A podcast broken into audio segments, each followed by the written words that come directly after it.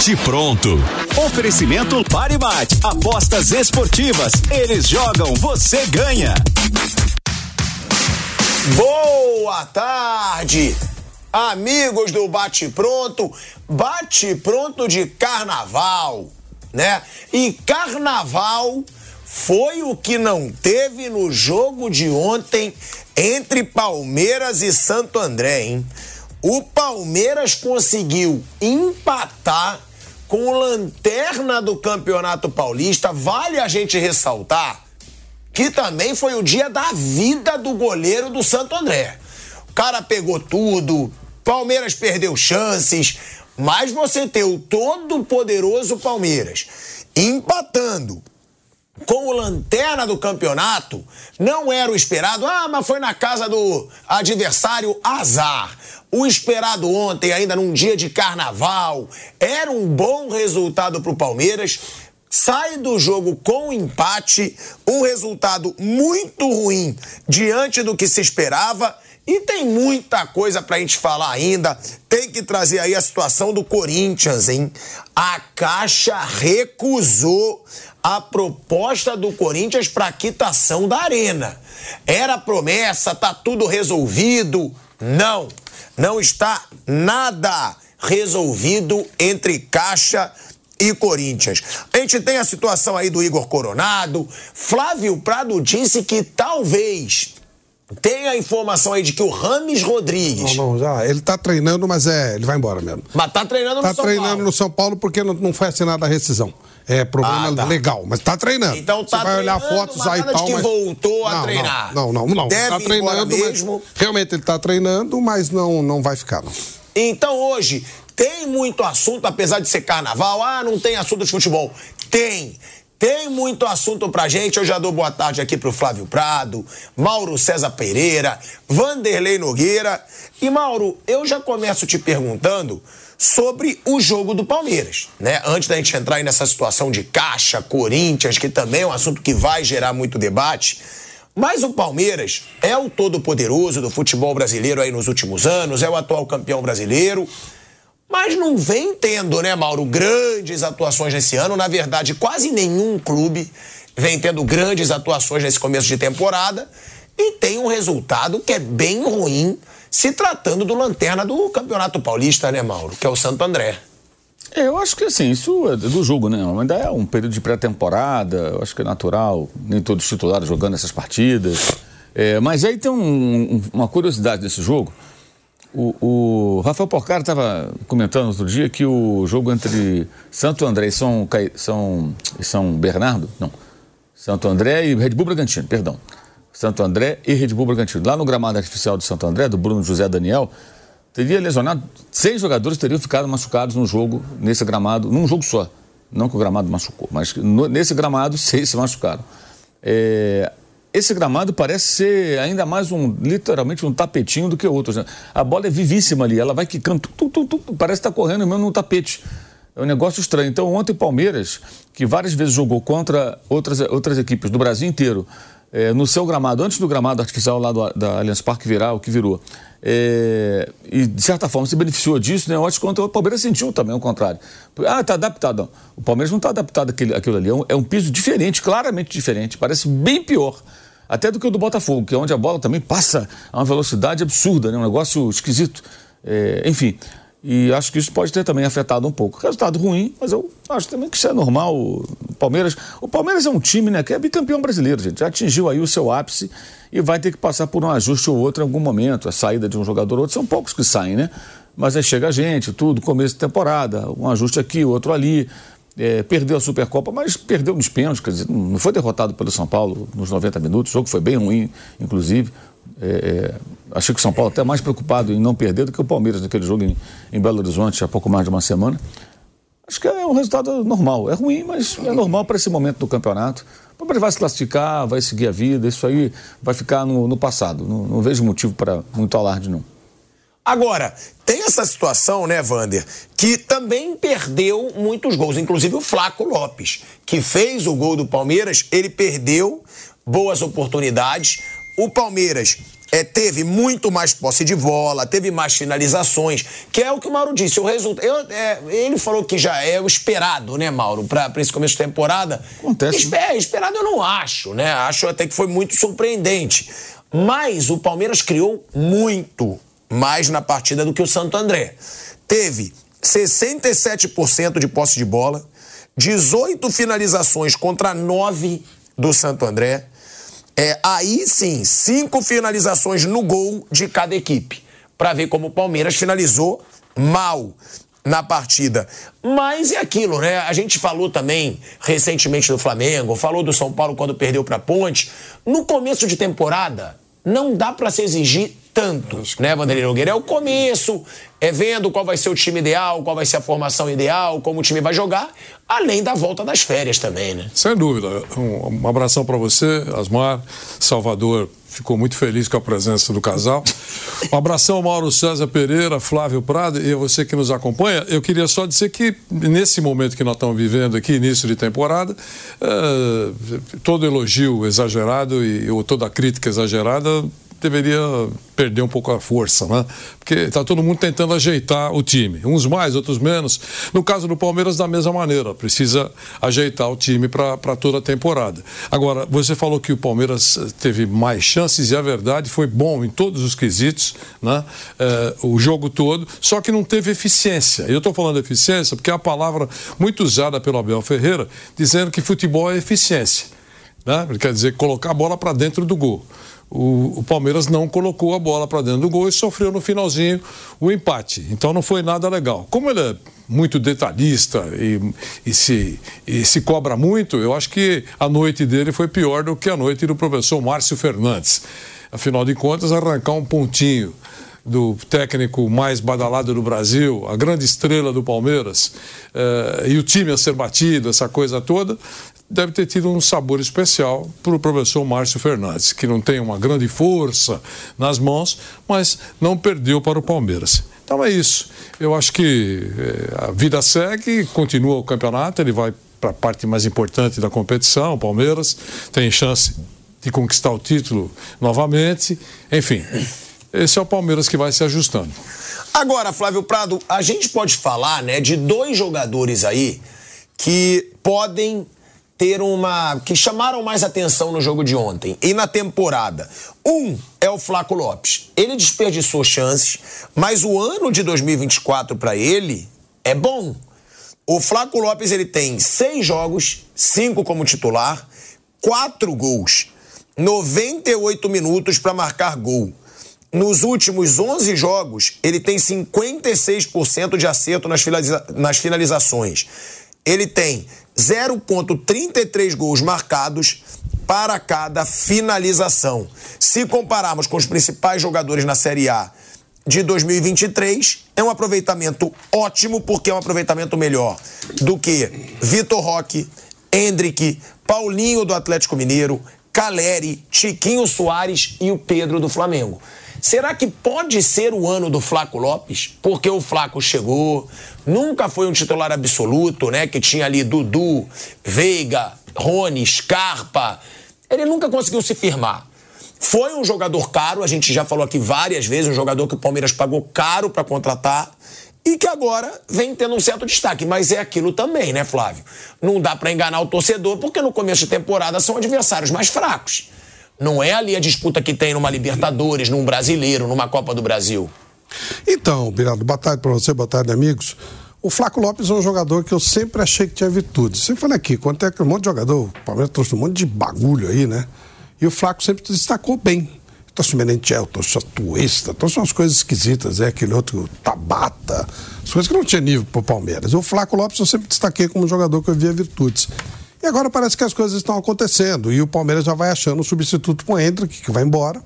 É, é outra, outro jeito de jogar, outra maneira de jogar, vai ter que fazer uma adaptação, inclusive, para jogar. Talvez o Rony vindo um pouco mais de trás, o Flaco mais enfiado. E ele vai ganhando confiança, né? O cara tem que fazer gols, tem que fazer gols. Ele acabou conseguindo o gol do Palmeiras ontem, então ele vai ganhando confiança. Eu acho que é esse o aspecto que tem que ser colocado. Tá fazendo gol todo jogo, né? Tá sendo um ponto importante para o time. Lógico que ele está jogando um campeonato com nível medíocre, mas não importa, ele está fazendo gols. O, o, artilheiro tem que fazer gol, tem que somar gol, né? Então ele está fazendo a parte dele, está fazendo gols. Isso é muito importante para o Palmeiras, que vai achando o substituto do Hendrick de uma outra maneira, com outro jeito de jogar, mas um jogador importante, um jogador que, que pode ajudar o Palmeiras bastante e justificar aquilo que foi pago por ele, que foi muito dinheiro. E é jogador jovem, né? Pode até ter repasse, dependendo do que ele fizer.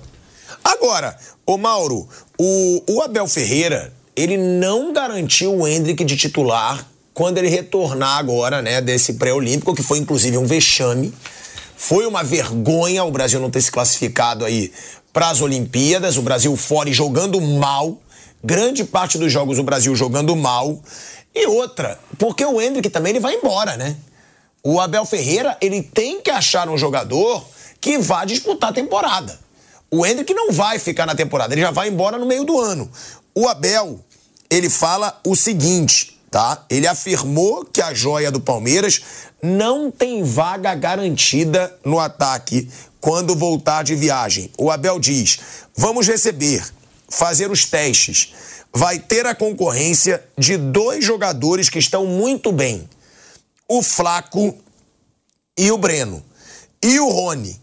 As escolhas são feitas não pensando no jogador A, B ou C, e sim na equipe. Ele chega amanhã e fala comigo. Você acha que o Hendrick tem que voltar sendo titular, Mauro? Ou você acha que já é hora dele começar a pensar um time sem o Hendrick? Porque quando o bicho começar a pegar de verdade, o Hendrick vai embora pro Real Madrid. É, eu acho que isso pode ser uma declaração mais para não parecer que um determinado jogador tem vaga cativa no time, aquela coisa de gestão de grupo. Não sei se ele vai ter a coragem de colocar o Breno Lopes para jogar de novo e o Hendrick não, será? Ainda mais vindo de um jogo que o time dele não venceu, né? Não venceu o lanterna do campeonato. Ou seja, não estamos falando do Palmeiras que o Hendrick não está aqui, o Palmeiras está voando, está ganhando todo mundo, está dando goleada, então não precisa. Não, o contrário. O Palmeiras não venceu o Santo André. Então o momento né, não é muito interessante para abrir mão do jogador que foi fundamental para o Palmeiras ser campeão brasileiro. Sem ele, acho que o Palmeiras não seria campeão brasileiro no passado. Ele foi o jogador mais importante na arrancada final. E no jogo mais difícil, que foi do Botafogo. Né? Exatamente, entre, entre outros, né? Enfim. É, e aí tem essa situação do Hendrick, lembrando também que o Palmeiras tem clássico contra o Corinthians.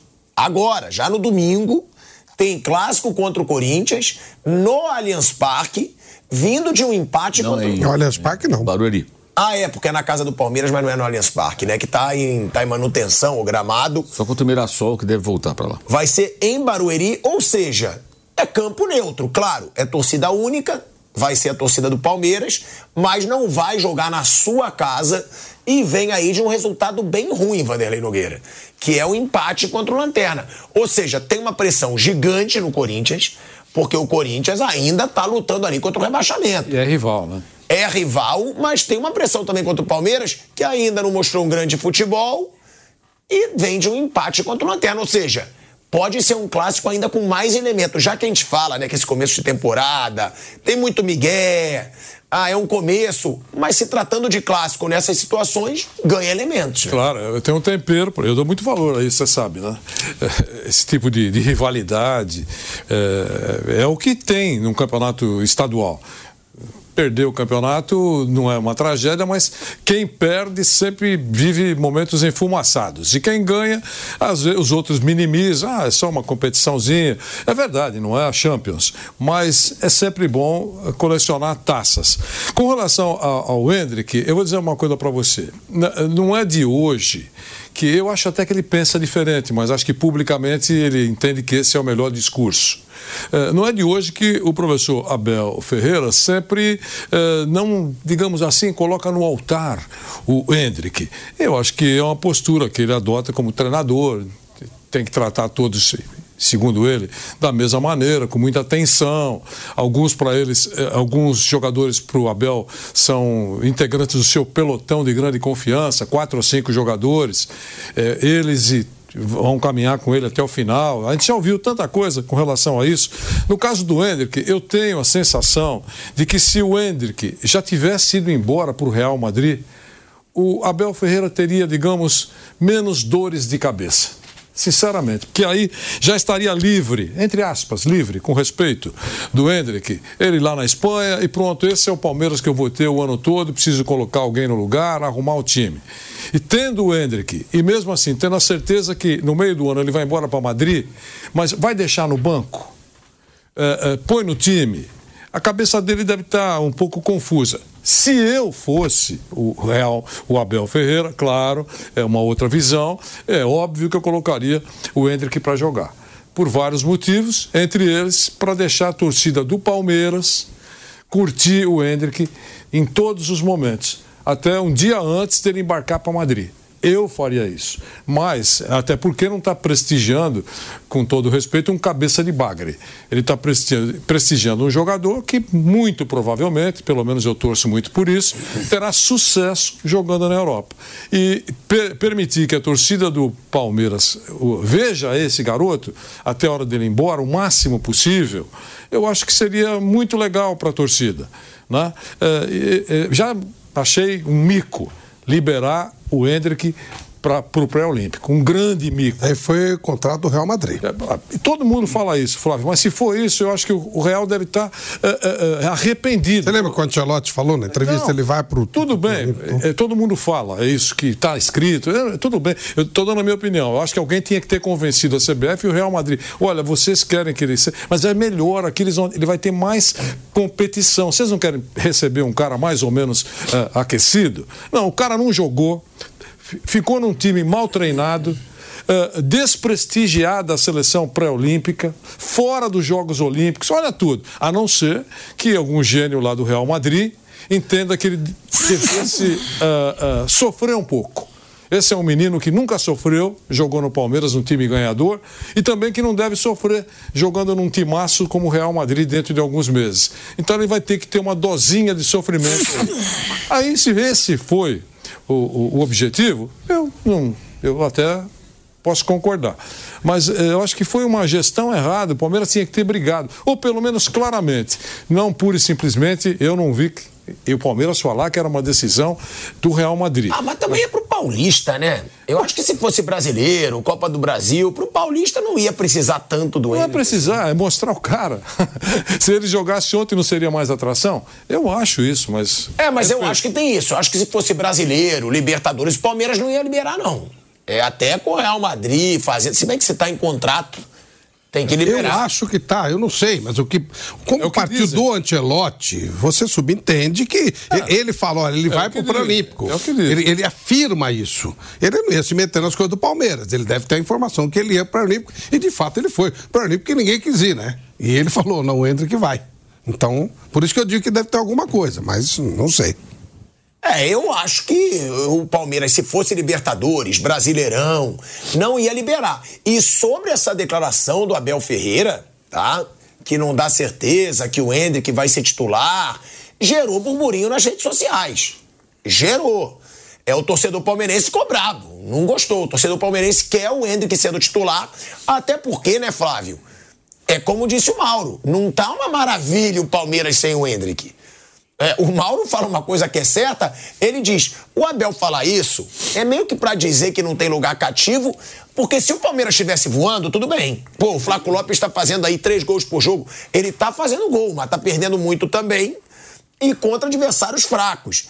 Então o torcedor tá meio brabo. O torcedor quer o Hendrick, claro. Termômetro, rede social. O torcedor não gostou dessa declaração do Abel Ferreira. Bom, eu se fosse ele faria o mesmo. Para mim, que já foi, já é passado no Palmeiras. O Palmeiras não vai disputar nada que importa nessa, nessa primeira fase do, do ano. O período que ele tem o Hendrick, ele não tem nada importante. Tinha a Supercopa, o Hendrick não jogou, e não foi por isso que ganhou ou perdeu, mas enfim, não ganhou. E agora é campeonato regional. Ninguém precisa do Hendrick para ganhar campeonato regional. Palmeiras não precisa do Hendrick para ganhar campeonato regional. E também, se não ganhar, não vai mudar nada. Então, eu, se sou eu, já começo a montar o time que eu vou ter efetivamente para aquilo que interessa, para Libertadores, para Campeonato Brasileiro. Eu acho uma bobagem você trabalhar um jogador do nível do Hendrick, que é um nível alto, você tem que trabalhar muito em cima dele, muito em cima da característica dele, contar com esse jogador e depois você perde esse jogador quando a coisa começa a pegar. E, se eu fosse o Abel, também montaria o meu time já sem o cara que eu sei que eu não vou ter. Não é um cara qualquer, assim, ah, o zagueirinho. Não, é um jogador diferente, que você tem que ter um time que vai fazer diferença no seu time e não vai mudar nada o, o, o que o Palmeiras tem para disputar com ele. Então eu já, eu, se fosse ele, não usaria mais o Hendrick. Eu acho que já foi. Hendrick já é passado no Palmeiras, foi brilhante no ano passado, na decisão, mas daqui para frente eu não, eu não colocaria mais, não. Eu, eu concordo, dessa vez eu concordo com o Abel Ferreira. Eu acho que o, o Hendrick já era no Palmeiras. O que importa para o Palmeiras disputar, que é a partir do segundo semestre, a partir do final do campeonato campeonato regional, é, o, ele não vai poder contar com ele plenamente. Mas também não é uma última chance do torcedor desfrutar de ver aí a principal promessa do Palmeiras nos últimos anos, quem sabe não na história, se esse moleque aí despontar no Real Madrid, despontar no futebol mundial. Tipo assim, o último momento pro torcedor desfrutar. Ter o Hendrick, tem esses dois lados, eu concordo com você.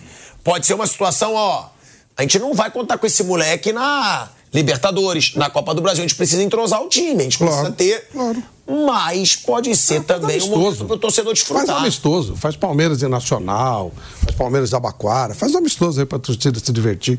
O ano passado eu enchi o saco quando ele não jogava, lembra? Falei, tem que colocar o cara para jogar e tal. Aí me parecia até uma certa implicância. Ele estava lá, ele podia ajudar a decidir, tanto que decidiu. Agora não, agora não vai estar em nenhuma, nenhum torneio importante que o Palmeiras vai disputar, ele vai estar presente. E você não vai preparar o time, você tem que preparar. Não é um jogador qualquer, entende, Pilhado? Se é um jogador qualquer, não muda nada. Mas não é um jogador qualquer, é um jogador jogador especial. Você tem que trabalhar esse jogador, meio, não vou dizer trabalhar o time para ele, mas ele é um ponto crucial do time. Então você tem que achar um outro ponto crucial. O cara que vai fazer gol, o cara que vai ser decisivo, o cara dá moral pro, pro, pro, pro cara que vai ficar no lugar dele, for o Flaco Lopes, seja lá quem for, entrosar o time novamente com alguém vindo de trás. Então não tem sentido você colocar um jogador que está fora para os jogos decisivos. Vai preparar o cara para quê? Para o Campeonato Paulista? Não tem o menor sentido isso. Até porque a diferença do Palmeiras outros do Campeonato Paulista é tão gritante que mesmo que eu entre que não jogue, se o Palmeiras jogar dentro da normalidade, ele vai ganhar.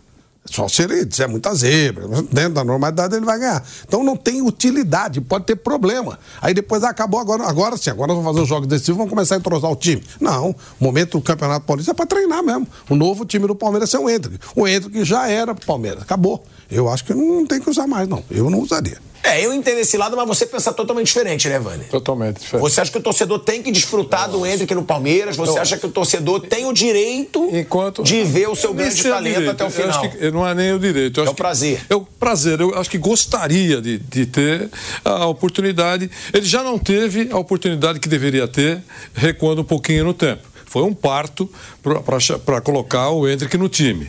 Parece que todo mundo já falou sobre isso. Foi um parto. Aí aparece eh, um camarada chamado Fernando Diniz, que reconhece que deveria chamar eh, o garoto é diferente para a seleção brasileira. Fez bem, passou para a história. Acho, muito provavelmente, acho que o Dorival Júnior no dia primeiro vai chamá-lo novamente para a seleção brasileira. Eu acho que enquanto ele tiver à disposição do Palmeiras, ele deve ser usado. Vai estar na seleção, eh, não vai poder, se for chamado, né, não vai poder jogar pelo Palmeiras. Tudo isso eu entendo. Alguém vai ter que jogar. O Palmeiras não pode jogar com 10 jogadores. Mas quando ele tiver à disposição, eu acho que deve ter, digamos assim, eh, o interesse de utilizá-lo. Eu também sempre falei, eu não falo para ele jogar 90 minutos. Ele tem que jogar no time do Palmeiras. Sabe? Ele é atração e o torcedor, o torcedor do Palmeiras tem um carinho especial. Como o torcedor do Santos, num determinado momento, teve uma paixão pelo Neymar. Aquele menino que era, que era colocado para jogar era atração. Esse garoto saiu lá dos meninos, lá, ele saiu do berçário, joga aqui, olha que espetáculo, uma hora vai embora. Todo mundo sabia que num determinado momento ele ia embora. Né? Então, eu acho que, guardadas as devidas proporções, é a mesma ansiedade do torcedor do Palmeiras de ver em campo o, o, o, o, o Hendrick. Agora, o que o Abel vai fazer, eu não tenho a menor ideia. Ele, ele, pelo que ele diz, ele colocou nessa última resposta o Hendrick como terceira opção, né? Terceira opção. Tem fulano, fulano na frente. Ele botou o Breno, botou o Isso, Flaco. então. Ele deve ter formado isso. Também pode ser um discurso só para não desprestigiar quem está lá. Tem uma série de coisas para avaliar. É, o, o, a, o campo vai mostrar a decisão correta. Mas eu acho isso. Se eu fosse torcedor do Palmeiras, eu gostaria de ver o máximo possível o Hendrick em campo antes dele partir com as malas para Madrid. A gente vai para um break na Rádio Jovem Pan. Seguimos no YouTube. Ô Mauro, antes de eu te perguntar sobre a Arena Corinthians, né? Sobre toda essa polêmica, é. O Palmeiras, você acha que ele vai contratar alguém pro lugar do Hendrick? Será que o Palmeiras, porque vai sair aí a principal joia da base do Palmeiras eu acho que em todos os tempos, se eu não me engano, em todos os tempos, né? 60 da, milhões de euros. Da base, sim. Caro é. Não, da base sim. Da é. base talvez seja uma das maiores caro, revelações. É. É, não, não tá entre os maiores jogadores do Palmeiras, é óbvio, né? Não, mas, claro. Mas da base, sim. revelação da eu base na história do Palmeiras. Eu acho que sim, é bem possível. O Palmeiras nunca foi de revelar jogadores, né? É uma nova filosofia. É Ele bem sai. Possível. Sai por 60 milhões de euros, pode ser até mais, se atingir metas. O Palmeiras, ele tem aquele estilo de não contratar é, medalhões, os recentes pelo menos. Ele contratou aí jogador caro quando foi o Dudu, para trazer de volta do Catar. Quando foi o Rony, né? Porque o Rony não era um galáctico, mas destacou muito no Atlético Paranaense e era disputado. Mas depois disso, ele não traz assim o Arthur. Teve o Arthur também. Só que ele investe muito em contratações jovens. Jovens ou que ainda não se destacaram tanto e passam a brilhar no Palmeiras. Você acha, Mauro, que o Palmeiras vai contratar algum medalhão para ser esse centroavante? Que ele vai perder o Hendrick e o Rony está caindo de rendimento, que também às vezes era aproveitado, às vezes centralizado. Deve contratar ou não? Ou tem. Eu vou falar com o Lopes, custou 10 milhões de dólares, né? Tem o centroavante caro aí no elenco. Esse negócio de Palmeiras não investe é meio uma fantasia, né? O Palmeiras contratou Tabata, contratou Flaco Lopes, contratou Atuesta, contratou é, o Arthur, que já foi vendido. O Palmeiras mantém Gustavo Gomes, mantém o Everton, mantém todos os jogadores aí pagando salários altos, Rony, Dudu, Veiga. Veiga. Então, o Palmeiras investe muito. O Palmeiras só investe menos que o Flamengo. Investe mais do que todos os outros. O Palmeiras ele se preocupa mais em manter a sua é. base, né, o seu pilar ali, do que em contratar. Né? Ele mantém esses jogadores, que são jogadores que estão na faixa de idade ainda, que ainda dão um caldo, né? Então, é, ele vai mantendo. Ele abriu mão de outros que já eram veteranos, que foram embora. E mantém essa rapaziada que ainda está ainda jogando num bom nível, num ótimo nível, em alguns casos. Eu acho que faz algumas contratações mais pesadas, sim. Quem contrata um centroavante por 10 milhões de dólares no futebol brasileiro? Pagando multa rescisória, como custou o Flaco? Só o Palmeiras ou o Flamengo. Mais ninguém. O Atlético Mineiro, tem o jogador Hulk, chegou lá em final de contrato, né? O, o, até o Yuri Alberto no Corinthians, que é uma operação que a gente não sabe muito bem quanto custou, tem jogador que foi o centro. É, é, é, uma história complexa. Mas eu acho que já tem um jogador. O jogador é o Flaco, agora é outra característica. Agora achar um Hendrick, tu vai achar. Não tem um cara igual o Hendrick para você contratar. Esse, esse, cara não existe. Você contrataria se fosse dirigente do Palmeiras hoje, com o Hendrick saindo? Centroavante? Ou não? Depende. Flaco? Depende se tiver um centroavante no mercado interessante, que seja um preço acessível, que vale a pena. Ó, a gente vai voltar aí para a Rádio Jovem Pan em dois segundinhos de volta, hein? De volta à Rádio Jovem Pan, agora na rádio e no YouTube, falando aqui sobre essa saída do Hendrick no meio do ano. O Abel deixando claro que ele não volta para ser titular absoluto, vai disputar a vaga. E o Abel, ele falou sobre reforços também na sua coletiva. É, ele disse, vamos abrir aspas para Abel Ferreira, né, sobre reforço. Ele diz: temos um jogador super pronto, o Veiga. Nós temos que entender que por muito que eu queira meter o Luiz, temos que dar tempo. O Jonathan, temos que dar tempo. É uma posição que gostaríamos de ter outra opção. Se não vier ninguém, eles que vão jogar. Ou seja, ele diz que ele quer um reforço ali para a vaga do, Me, do Veiga, para ser substituto do Veiga, mas se esse não vier, ele vai colocar a garotada para jogar. Agora, o Palmeiras ainda não tem previsão, tá? Sobre o retorno para a Arena Palmeiras, não tem previsão. A tendência é que aconteça só na última rodada da fase de grupos. É uma situação delicada, né, Wander? Porque Maracanã, gramado péssimo, Arena Palmeiras, gramado péssimo. E a gente está falando aí da casa dos, das duas potências do futebol brasileiro hoje. Pode botar até três, porque o Fluminense ganhou a Libertadores. É, é, o, é o atual campeão da Libertadores. Então também já é uma potência hoje do futebol brasileiro. Os três com gramado ruim, sendo questionado por seus treinadores. E aí você pode aumentar o número, né? Porque tem aqueles que eh, as reclamações não são muito ouvidas, não tem grande ressonância, né? É, quando é time grande, ainda há uma ressonância, mas nos outros clubes da mesma maneira. Um ou outro gramado é destacado. Geralmente um gramado de, de clubes menores ou clubes do interior, por exemplo, de São Paulo, há gramados que são mostrados como, poxa vida, é, é bom esse gramado, né? é bom para jogar futebol é, qualquer, digamos assim, vistoria rigorosa pararia o futebol. Se, é, com jeitinho, a, a coisa rola. Mas se tivesse alguma vistoria, alguma coisa séria. Hey guys, it is Ryan. I'm not sure if you know this about me, but I'm a bit of a fun fanatic when I can. I like to work, but I like fun too. It's a thing. And now the truth is out there. I can tell you about my favorite place to have fun. Chumba Casino. They have hundreds of social casino style games to choose from with new games released each week. You can play for free anytime, anywhere and each day brings a new chance to collect daily bonuses. So join me in the fun. Sign up now at ChumbaCasino.com. No purchase necessary. BGW. Void were prohibited by law. See terms and conditions. 18 plus. Tem jeito ou não tem jeito? Da mesma maneira que costumavam fazer com capacidade de estádio. Você só pode participar da competição se você tiver, por exemplo, 20 mil lugares. Mesmo que você seja integrante daquela competição, mas o seu estádio, ou seja, uma cidade menor, eh, foi feito um estádio não para a cidade toda, mas para 10 mil lugares.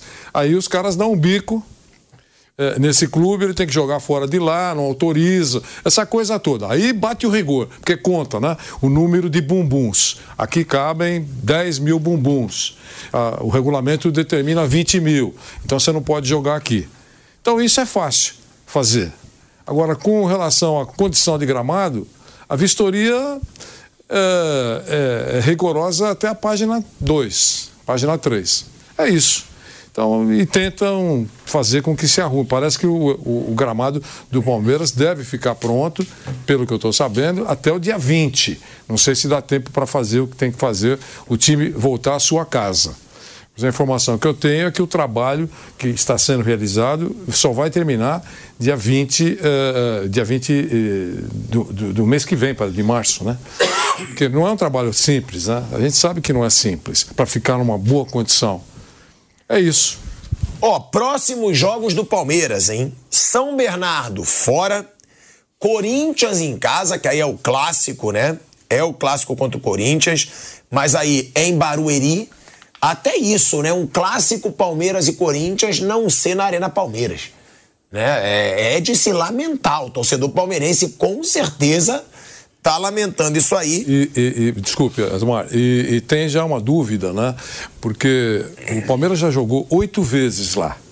Oito vezes. E a, a média do Palmeiras de público caiu em 50%. Né?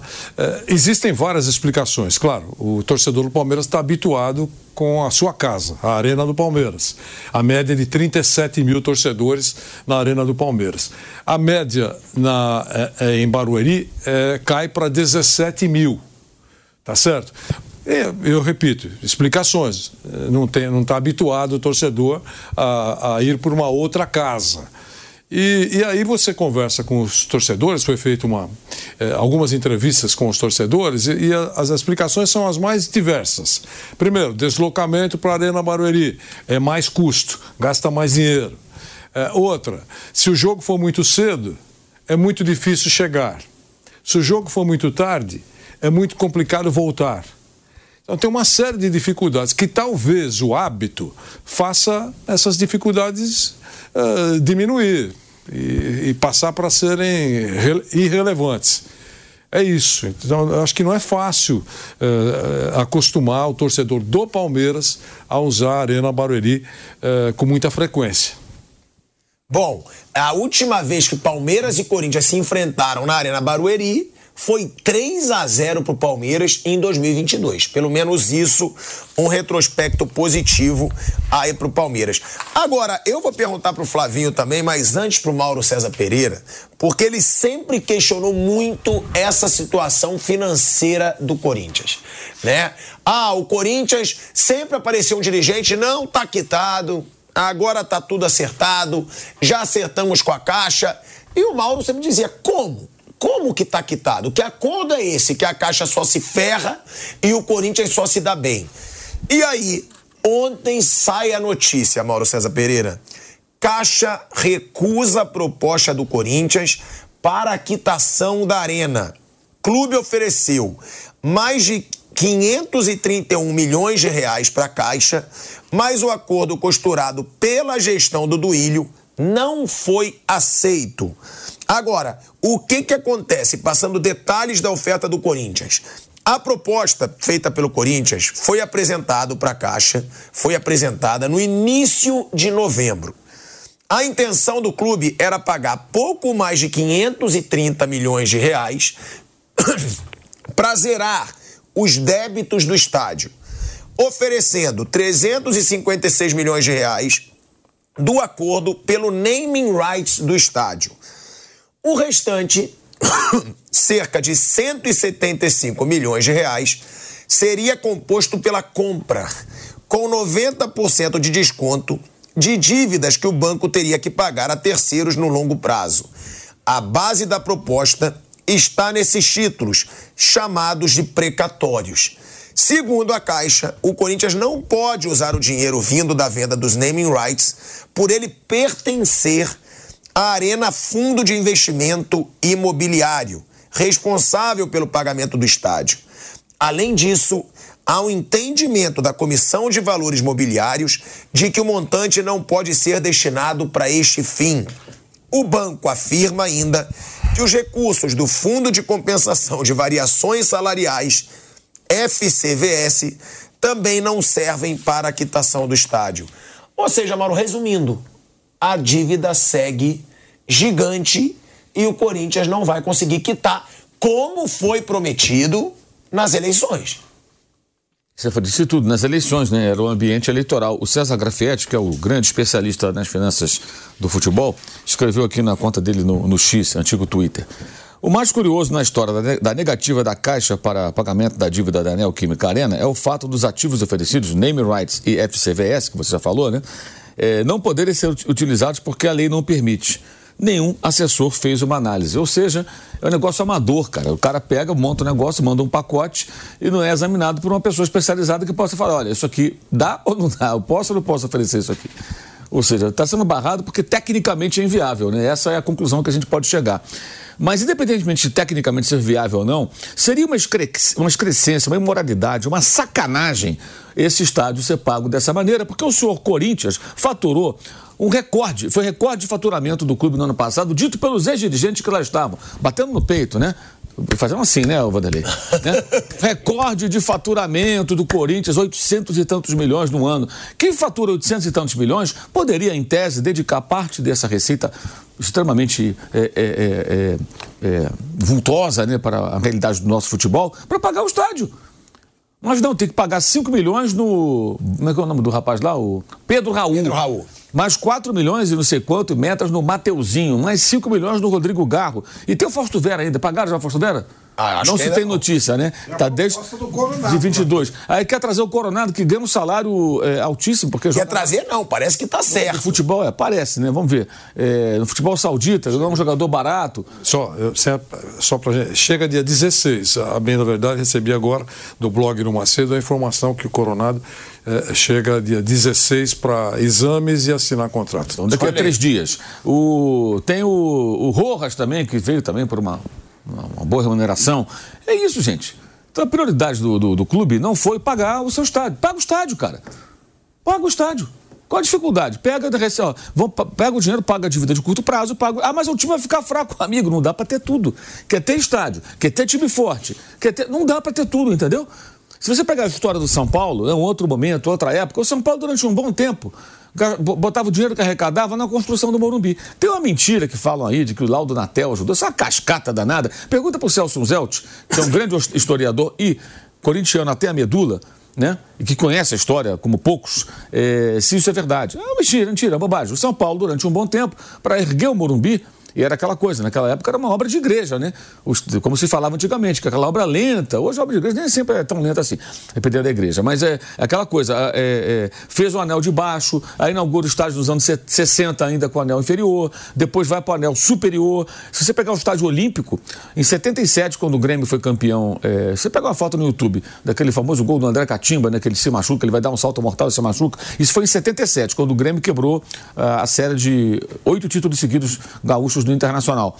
Você vê a foto de baixo, uma foto clássica do futebol brasileiro, né? muito bonita por sinal. O desfecho não é legal, que ele se machuca, mas a foto é bonita. E só tem o anel inferior do estádio olímpico. Aí depois eles fizeram o anel superior. Você pega o brinco de ouro, quando o Guarani foi campeão em 78, só tinha o um anel inferior. O tobogã, que é aquela grande arquibancada que tem no brinco de ouro, só foi inaugurado algum tempo depois. É, então, assim, os estádios eram feitos em etapas, né? E levavam muitos anos. Ficava assim, 10 anos fazendo, 15 anos fazendo estádio. E faz um pouquinho aqui, puxa um pouquinho dali. Isso no mundo inteiro. Hoje não, você pega, derruba tudo, vai lá faz um novo, né? Como foi o Palmeiras. Ou então você começa do zero, como foi o do Corinthians. Isso significa que? Um investimento muito grande que é feito num período curto em relação a como era no passado. E mesmo no passado, os clubes comprometiam suas receitas em grande, em grande parte é, para construir essas obras que são muito caras, para levá-las adiante. Então, se o Corinthians se aventurou ainda a ser estádio de abertura de Copa do Mundo, que até o, o grande erro foi esse, né? Que encareceu barbaramente a obra. Cara, agora tem que resolver o problema. Você pega o dinheiro que arrecada e fala, vamos, isso aqui vai ser pagar o estádio essa outra parte pagar as dívidas de curto prazo. Vamos tentar negociar as dívidas de longo prazo, tentar ver com os credores, tentar recuperar a imagem do clube no mercado, né? Para não ter como houve agora, foi noticiado amplamente. Flamengo vende Mateuzinho e põe cláusula anti-calote. Isso é muito ruim, né? Para a imagem do clube, né? Cláusula, Cláusula anti-calote anti é demais. O Mano é. também. É. O, man, o Mano, todo mundo vai colocar, gente. O, o, por que, que o Talheres dificultou tanto o Garro? Porque o presidente do Talheres certamente leu na imprensa argentina que o Argentino Júnior não estava recebendo e foi para a FIFA, FIFA protestar. E o presidente do, do Argentino Júnior criticando duramente, com palavras duras, o Corinthians. O camarada lá em Córdoba falou, pô, eu estou vendendo para esses caras aqui, eu vou me proteger, né? Tem que me pagar. É, e aí houve um mês e pouco até o menino poder estrear pelo Corinthians por conta desse imbróglio que se criou, sempre por conta de dinheiro. Agora, se o Corinthians tivesse uma situação periclitante, faturando, sei lá, muito pouco, mas não, ano passado o Corinthians faturou mais do que nunca, mais do que em toda a sua história. E, e pode faturar bem mais, hein? tem potencial de sobra para isso, para passar um bilhão tranquilamente, se for bem gerido. Então paga o estádio. Aí vem sempre uma, uma manobra, um, um, jeitinho, um não sei o quê, né? Não, vamos oferecer isso aqui. Oferece dinheiro, meu irmão. Dinheiro, paga, dinheiro. Sempre lembrando do seguinte: a Caixa Econômica Federal é um banco estatal. Se você trabalha com carteira assinada, você deve saber, evidentemente, que você tem um negócio chamado Fundo de Garantia por Tempo de Serviço, FGTS. No dia que você for demitido, o seu patrão vai ter que te pagar isso aí, mais 40% em condições normais. Caso você peça demissão, o seu dinheiro vai ficar ali preso e um dia você vai sacar para comprar um imóvel, para quando se aposentar e em algumas outras situações também que é permitido. Então, esse, esse é um banco que recebe mensalmente um aporte de todo o FGTS, de todo trabalhador de carteira assinada. Então, o dinheiro que é movimentado pela, pela Caixa Econômica é dinheiro do contribuinte, do trabalhador, do cidadão. É um banco do governo. Não tem que fazer caridade. Se alguém pegar um investimento pelo BNDES, um pequeno comerciante, para fazer uma pequena reforma na loja, ou uma pequena indústria, comprar um maquinário novo, ele, ele, ele compra, ele pega o empréstimo do BNDES, mas tem que ser o, o banco, um banco faz a operação. É o caso. O empréstimo que o Corinthians fez lá atrás, da linha de crédito da Copa do Mundo, foi com o BNDES. Mas a Caixa é o banco operador, digamos assim, que faz a transação. Então, isso acontece com qualquer pessoa, qualquer empresário, qualquer pessoa que vá ao BNDES. Esse cara tem que pagar, meu camarada. Se ele não pagar, não tem negócio de FCVS, é, NEMIROI. Não, o cara tem que pagar. O cidadão tem que pagar. Um pequeno empresário que faça um investimento, o cara tem, sei lá, tem uma pequena indústria, e comprar máquinas novas. o Corinthians achar que a Caixa ia topar isso, né? Não, cara, política, é, isso que eu não é, é, é força popular, é, achar que a torcida é, não, não gostar. E a Caixa corretamente vetou, aliás, meu, parabéns, Caixa, fez muito bem, né? Fez muito bem. Não tem que aceitar. Eu falo isso claramente, não tem que aceitar. Fala até como cidadão, não tem que aceitar. Os clubes de futebol têm que pagar suas dívidas, cara. Chega de mamata de clube de futebol ficar sempre tendo um, um refis da vida, como tem o Profute, que foi o último deles. Até liderado na época até pelo presidente do Flamengo, lá, o Eduardo Bandeira de Mello, que já foi mais uma colher de chá que foi dada aos clubes de futebol para pagar, perder de vista, tem uma série de contrapartidas que tem que ser seguidas.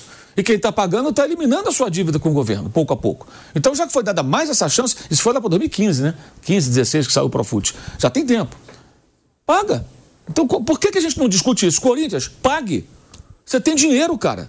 Isso aí é mais ou menos, ô, Thiago, como, sei lá, um cara que ganha um alto salário, aí o cara tem, sei lá, um financiamento de um apartamento, ou, ou de um carro, e não quer pagar. Uma casa, ele... Uma casa, ele não quer pagar. Não, vamos dar um jeitinho aqui, mas, mas você está com dinheiro, cara. Você, você, ganha bem, você não paga. Você vai lá e paga. É assim que deveria ser. Paga. O Flamengo não pagou? O Flamengo não pagou a parte das suas dívidas? O Palmeiras com o Paulo Nobre ali, não importa, mas não se organizou? Não resolveu também os seus problemas financeiros? O Atlético Paranaense não tem lá uma situação diferente do Corinthians? O Goiás, por exemplo, tem o Fortaleza, cara. O Fortaleza, o Fortaleza, agora virou uma SAF parcial, mas o Fortaleza estava na terceira divisão, cara. O Fortaleza está no Ceará. A, a, o potencial de faturamento do Fortaleza é muito inferior ao do Corinthians. E dentro das suas possibilidades, ele tem hoje um time melhor, ele é mais competitivo, ele disputa os campeonatos. Ele foi à final de um, de um torneio que o Corinthians não conseguiu chegar à final ano passado, por exemplo. Né? Faz campanhas muito melhores que o Corinthians eliminou o próprio Corinthians, se classifica melhor no Campeonato Brasileiro. Vai comparar a condição do Fortaleza para arrecadar com a do Corinthians. Não tem termo de comparação. E o Marcelo Paz, que é o presidente do Fortaleza, ele já falou numa entrevista para mim, inclusive aqui na Jovem Pan. Clube que tem torcida ganha dinheiro, por isso que eu consegui recuperar.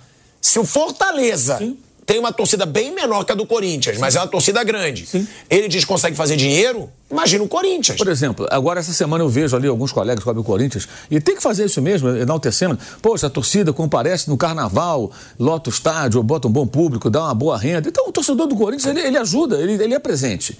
Ele não se omite, ele não larga o Corinthians na, na podre. O, o torcedor está lá realmente fiel, está lá comparecendo. E sempre tem sido assim, é histórico. Então por que, que não paga? Por que, que não tem um planejamento assim? Caixa, eu arrecado 800 milhões por ano, 800 e tantos milhões, eu vou pagar tanto aqui por, por ano para vocês, dessa maneira. Todo mês vou pagar tanto, vai ser corrigido por tal. Pronto, é, renegocia a dívida, no sentido de decidir uma forma de pagamento que possa entrar dentro do fluxo do clube e eliminar. Por que, que não pega, por exemplo, o maior patrocínio do Brasil, nas 120 milhões? Olha, Caixa, todo, todos esses 120 milhões eu vou dar para você. Vou dar não, vou pagar para você. Faz isso. Não bateram tanto no peito? maior patrocínio, 120 milhões. Qual o valor líquido disso aí? Tem algum, algum desconto? Ah, digamos que cai para 100 milhões. Então, por ano, eu vou dar 100 milhões para a Caixa. Eu devo o quê? 500, 600, 600 e 700 milhões, segundo o, o diretor financeiro Rosalá, né? Ele falou agora para o meu... Foi, ele falou 700. 1 bilhão 650 milhões de dívidas. Então, então vamos imaginar que o Corinthians pagasse aí esses 120 milhões do patrocínio Master, né? Enquanto tiver, é, é, para a Caixa. Em alguns anos ele vai eliminar essa dívida. E a Caixa passa a ter um fluxo, aí você vai ter uma correção ali pela inflação, tem as regras para medir aí, para fazer as, a, a, a, os ajustes financeiros. Pronto. Ah, mas aí não vai ter jogador bom. Bonitão, não dá para ter tudo, né? Você quer ter estádio, você quer ter tudo, quer ter jogador bom. Não, sério. É, é, é assim que funciona, é assim que tem que funcionar, gente. E assim, e muita gente não fala isso, embora acho que até que acredita nisso, porque, ah, porque o corintiano vai ficar zangado. Tô pouco me lixando se vai ficar zangado, eu tô falando isso pro bem do clube. Ah, o Mauro César é um anti. Não, estou falando isso pro bem do clube. Você, corintiano, para pensar. Não é melhor passar alguns anos num perrengue com um time meia-boca, mas com jogadores aguerridos que lutem, que vistam a camisa e que entendam que estão participando da reconstrução de um clube imenso como o Corinthians, do que viver a, vida inteira nessa situação, nessa pindaíba.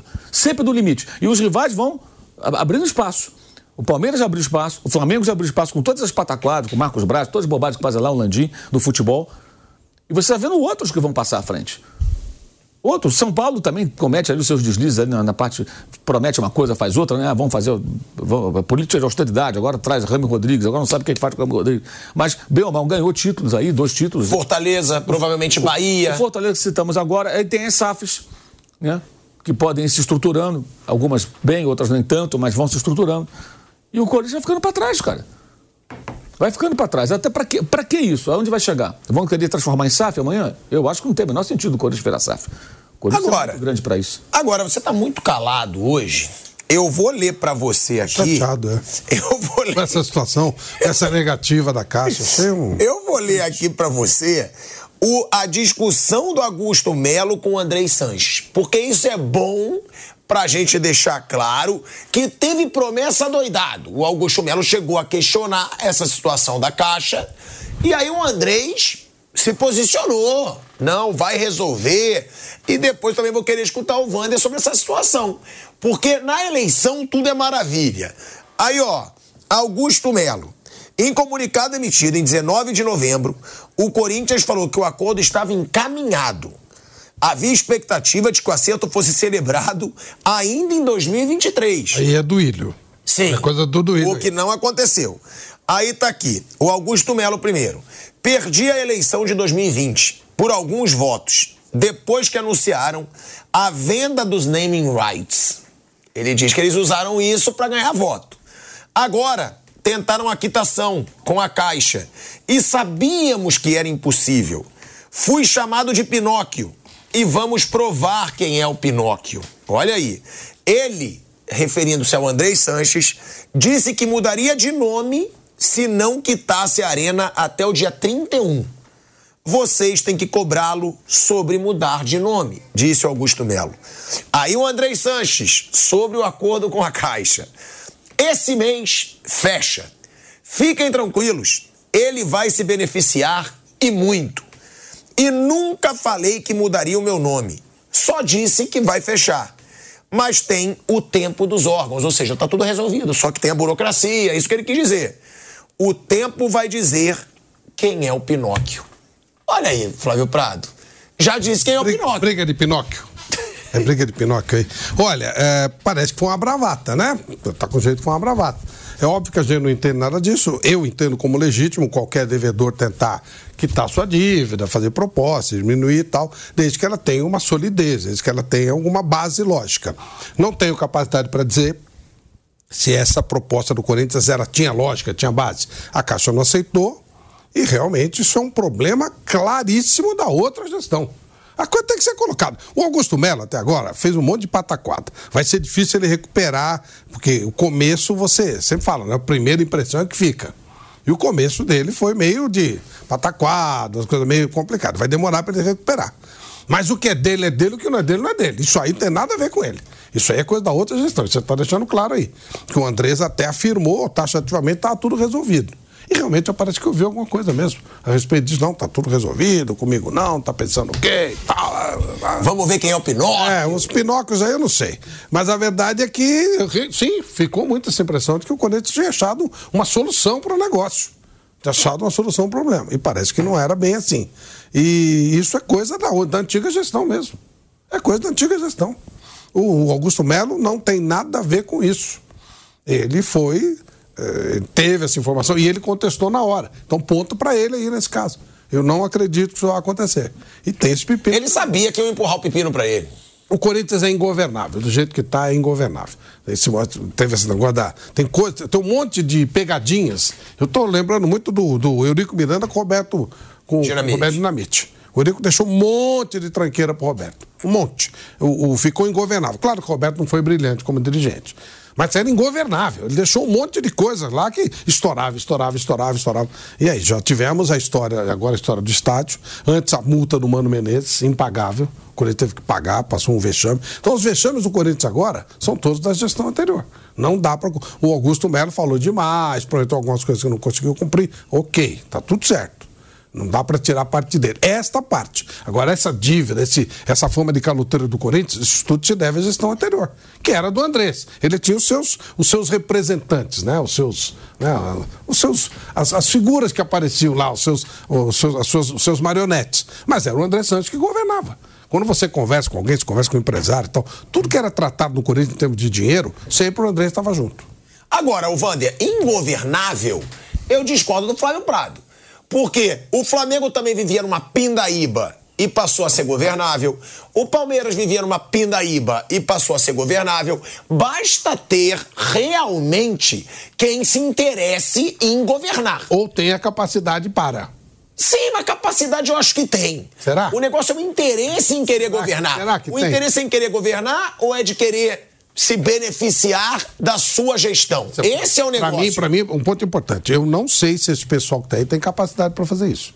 Não sei se eles têm capacidade de montar um, um time como montou o Bandeira de Melo. Estão longe de ser Paulo Nobre.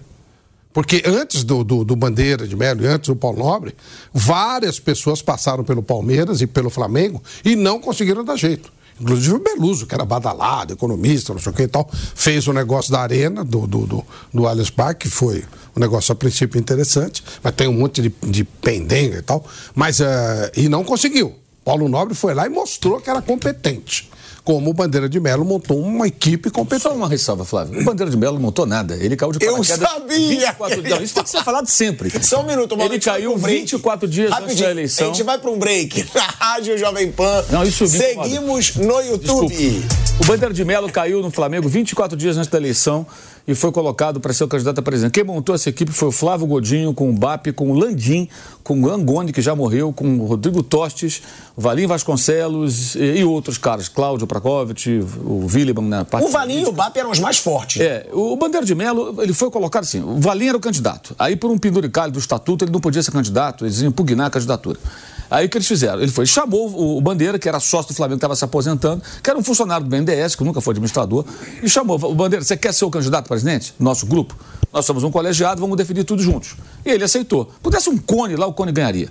E o Bandeira de Melo ficou lá na presidência junto com os caras. Em dado momento, eles tiveram uma desavença, essa turma toda saiu, outros ficaram com ele. Ele teve o mérito de fazer o seguinte: deram uma receita para ele. Ele falou: vamos dirigir. ó, o caminho é esse aqui, ó. Dirige o carrinho aqui, não, não sai do trilho, tá? Vai aqui para esse caminho que você vai chegar lá. Ele fez isso. E teve, de fato, a participação importante no episódio do Profute. Quando ele até parece que gostou tanto lá de Brasília que ele virou deputado agora, né? Se candidatou duas vezes, na segunda ele conseguiu se eleger. Agora, foi um grupo de pessoas. O Bandeira de Melo, ele, ele, ele recebe uma fama por algo que ele não fez. Simples assim. De qualquer forma, quer dizer, ele é um grupo. Só fazer essa ressalva, porque eu acho que é uma questão até de justiça. Porque surfa de uma onda que não é do cara. Mas ele no comando, Mauro, eu concordo com você. Mas no comando, ele soube levar porrada e manter o Flamengo nos trilhos. Porrada e elogio. Eu, por exemplo, cansei de elogiar. Cansei de elogiar. Quando eu critiquei o futebol, ele ficou zangado comigo. Mas de qualquer Sabe? forma. É, eu elogiava. Várias vezes. To... Ah, o time, tinha a torcida o, pressionando, O time é fraco. Eu, eu trabalhava na SPN, cansei de falar. Ele tá certo, o Flamengo tá certo, é assim que tem que fazer. Ah, o time é fraco. Paciência, amigo. Não dá pra ter tudo. O que eu falava aqui, eu falo, pode pegar vídeo do passado. Quem quiser procurar, vai encontrar. Eu falei, escrevi várias vezes. Aí, aí a gestão do futebol foi um horror. Né? Aliás, a minha crítica ele sempre foi a gestão do futebol.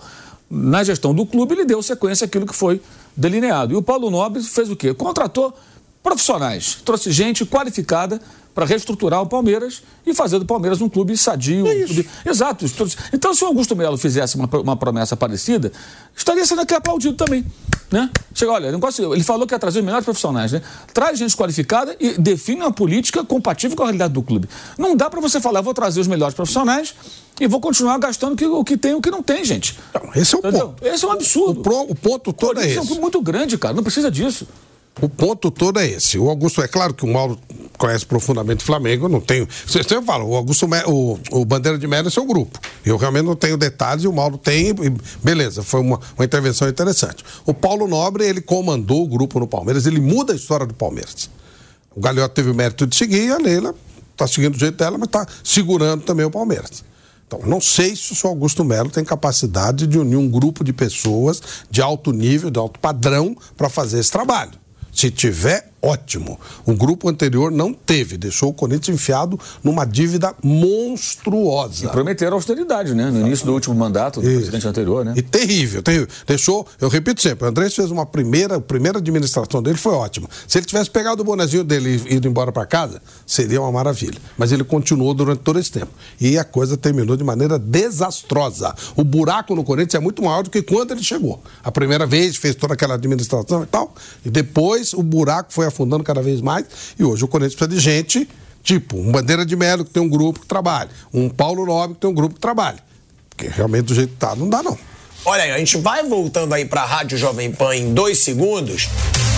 De volta, hein? De volta à Rádio Jovem Pan, agora na rádio e no YouTube. Vander, se falou muito aqui sobre ingovernável. E aí eu discordo. É governável, mas foi o que o Flávio falou. Tem que ver se tem capacidade para governar, porque o Paulo Nobre teve, Bandeira e seu grupo também tiveram, o próprio Landim com o Marcos Braz, que eu acho uma bagunça, mas eles também governam, evitam né? Essas dívidas pegaram também numa situação muito positiva de um grupo onde eles já Aí não é o. Marcos Braz. O Marcos Braz é no futebol, né? A gestão do clube não é com ele, né? Da parte. E a É parte dele é péssima. A parte dele é, péssima. E, É e Totti, tem um né? detalhe né, também do Flamengo que a gente não pode ignorar. Tem uma porção de coisas erradas no futebol. Mas o faturamento do Flamengo era de 400 milhões quando o Bandeira saiu. Hoje tem três vezes mais. Três Hoje é vezes um mais. bilhão e 400, 200 né? e 300 por aí. O que? O, o déficit? O faturamento, Ah, o faturamento. triplicou na gestão do Landim. Então, tem, futebol é um desastre as bobagens que eles fazem. Isso aí a gente cansa de falar. Mas na parte financeira e administrativa, o clube cresceu muito, né? É governável ou é ingovernável as coisas? Para mim é governável, desde que queiram governar e não queiram se beneficiar de ter o poder de um gigante como o Corinthians nas mãos. Bom, eu vou tentar falar aqui algumas coisas que, que eu penso. Primeiro, esses dois citados aí, Flamengo e Palmeiras, precisaram de 10 anos para chegar no ponto atual. Não foi uma varinha mágica, foi um processo. Tanto o Flamengo como o Palmeiras. No Palmeiras, que é mais do nosso quadrado aqui, eh, são três gestões, ou três administrações: Paulo Nobre, Maurício Gagliotti e Leila Pereira. Cada um com seu estilo, mas aparentemente com todos com muito rigor, ou com grande rigor, para deixar o time, eh, o clube ajustado. Então não é uma varinha mágica. No caso do Corinthians, eu vou começar de, de trás para frente. No caso do Corinthians, uh, ficou muito claro, de novo, a primeira ou segunda entrevista do diretor financeiro do Corinthians, Rosalá Santoro, dizendo que serão necessários três gestões, três eleições, para que o Corinthians tenha uma dívida administrável. Qual é o valor de uma dívida administrável para o Corinthians, na opinião dele, que agora conhece os números? cerca de uma dívida de 400 milhões. Se o Corinthians, se a dívida do Corinthians fosse de 400 milhões, Asmar, seria administrável, na opinião, pela grandeza do Corinthians, pela torcida, pela importância, pela história, por tudo, administrável. Mas para chegar a esse número, entende o atual diretor financeiro do Corinthians que serão necessárias três eh, mandatos, três gestões. Não é brincadeirinha já que a dívida, segundo os números, um pouquinho para cima, um pouquinho para baixo, é uma dívida é, é, quatro vezes quatro vezes, alguns dizem até cinco, mas quatro vezes a esse número que eu dei aqui, 400 milhões, que é um número administrável. Então veja o tamanho do chumbo, o tamanho da bucha. E nós estamos falando de uma administração que tem 42 dias, atenção, 42 dias, que precisa passar, passar para o Guinness para fazer mais lambança do que a gestão anterior. Ele está fazendo muita lambança por excesso de fala. É, o que diz que compra aí e, e monitora e tal é só na base do planejamento e no parcelamento. Se ele, se ele realmente estiver colocando numa planilha para pagar as, esses compromissos em dia, se conseguir, já será alguma coisa Uh, que merece aplausos. Se for exatamente isso. Olha, eu estou comprando Coronado, né? Coronado, né? Coronado. Coronado, Igor Coronado. É, da seguinte maneira, eu coloquei na planilha, a planilha foi ele que está dizendo, Augusto Melo, para pagar em tantas vezes, a cada seis meses uma parcela. Não importa. Tem uma planilha lá que ele entende que vai entrar grana e vai conseguir cumprir o acordo que está sendo feito agora. Se for isso e cumprir, já é um largo passo, sem dúvida alguma. Agora, se não for isso, se estiver cavando mesmo um buraco ainda maior, a gente vai saber um pouquinho para frente. Eu reafirmo, são 42 dias. É, e o que o, a, a, nova administração recebeu, eu nem conheço Augusto Melo, nunca falei com ele. Troquei uma mensagem recente aí, só, mais nada. Então, eu só estou dizendo. A que... gente entrevistou ele aqui no Reis é, da Resenha. eu não conheço. Então, eu só estou dizendo que. Estou falando porque eu quero ser absolutamente neutro nessa avaliação. Também não tenho informação se ele é extremamente capaz para gerir um tamanho, um clube desse tamanho. Mas eu não sei. Pode ter pessoas muito assessoras, assessorando o Augusto, muito boas. É muito cedo para jogá-lo pela janela, ou a nova administração jogar pela janela, diante de, do legado que recebeu, todo mundo reconhece. Com relação à Caixa, uh, foram negativas de dois órgãos da Caixa. Que eu saiba, se não for essa informação correta, serei corrigido, claro. Dois órgãos que são formados por funcionários de carreira. Funcionários de carreira da Caixa, que têm a responsabilidade de assinar lá se a coisa está certa ou a coisa está errada. Eles são funcionários de carreira não precisam agradar A ou B. Eles têm que fazer uma análise técnica e responder sim ou não, e alguém vai decidir lá o que fazer. Tá certo? Então, são funcionários de carreira que deram negativa a essa proposta. O que eu acho, assim, por enquanto. Inexplicável. Quando um presidente da República vai receber alguém, é um grande erro se ele não receber a informação na mesa dele, que olha, não receba fulano de tal, porque esse cara está empipinado, ou então o que ele vai propor não é legal. Você vai ficar numa situação constrangedora se você receber essa pessoa. Com o ministro, é a mesma coisa. Recentemente tivemos aí ministros recebendo pessoas que não deveriam ter entrado no gabinete deles. Tá certo? Então, isso é normal. Numa grande empresa, é óbvio que é assim. O assessor, presidente da empresa, olha, o senhor não quer que eu recebo? Porque a, a coisa não está muito clara. No caso da proposta que foi entregue pela diretoria anterior do Corinthians à Caixa, ela tomou corpo e começou a ganhar grande credibilidade quando o presidente da instituição financeira foi ao clube. E, foi, e, e sorridente, foto, fotografado ao lado da, da, da diretoria que estava no poder, como se tivesse realmente, deu a sensação para todo mundo, boa parte da imprensa e para os torcedores que era um rolo equacionado. É claro, é uma coisa óbvia. Ou não? Tá certo? É o presidente da instituição. E aí entra só aquela conversinha. É só formalidade. Agora, mais três, duas semanas, documento e está tudo certo. Essa sensação foi. Foi uma ação eleitoral? Eu não posso provar, mas tem todo o cenário que realmente foi uma ação eleitoral para fortalecer uma das partes concorrentes do pleito. Sem dúvida. Ou não? Só que os eleitores esqueceram de combinar com os eleitores, preferiram a oposição. Aí veio essa conversa que foi colocada aqui, que no máximo até o final de janeiro, o plano seria aprovado e a nova gestão é que seria beneficiado desse acordo. O tempo passou, mais algumas semanas e veio a informação que houve uma negativa de dois órgãos responsáveis pela fiscalização de para responder se o acordo é bom ou não para a instituição. Sabe, é, é, é, muito complicado isso. Quer dizer, venderam ilusão de novo. É uma marca de, é uma marca de administrações de clubes, não só do Corinthians, mas um pouco para cima, um pouco para baixo, vender ilusões. E essa foi mais uma. Sabe qual é o caminho para a diretoria do Corinthians nesse momento sobre esse caso? Tem só dois. Até agora. Só dois.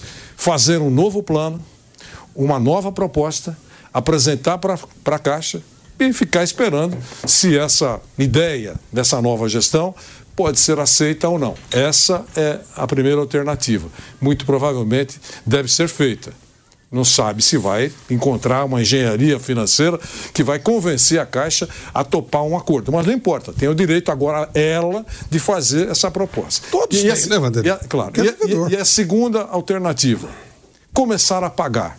De qualquer coisa, começar a pagar e mostrar publicamente que, olha, vocês sabem toda a bucha que nós tomamos, vamos começar a pagar para tentar um traço de credibilidade, para aumentar a reputação dessa instituição que foi totalmente agredida nesse quesito pela administração dos últimos 10 anos, para não recuar muito no tempo.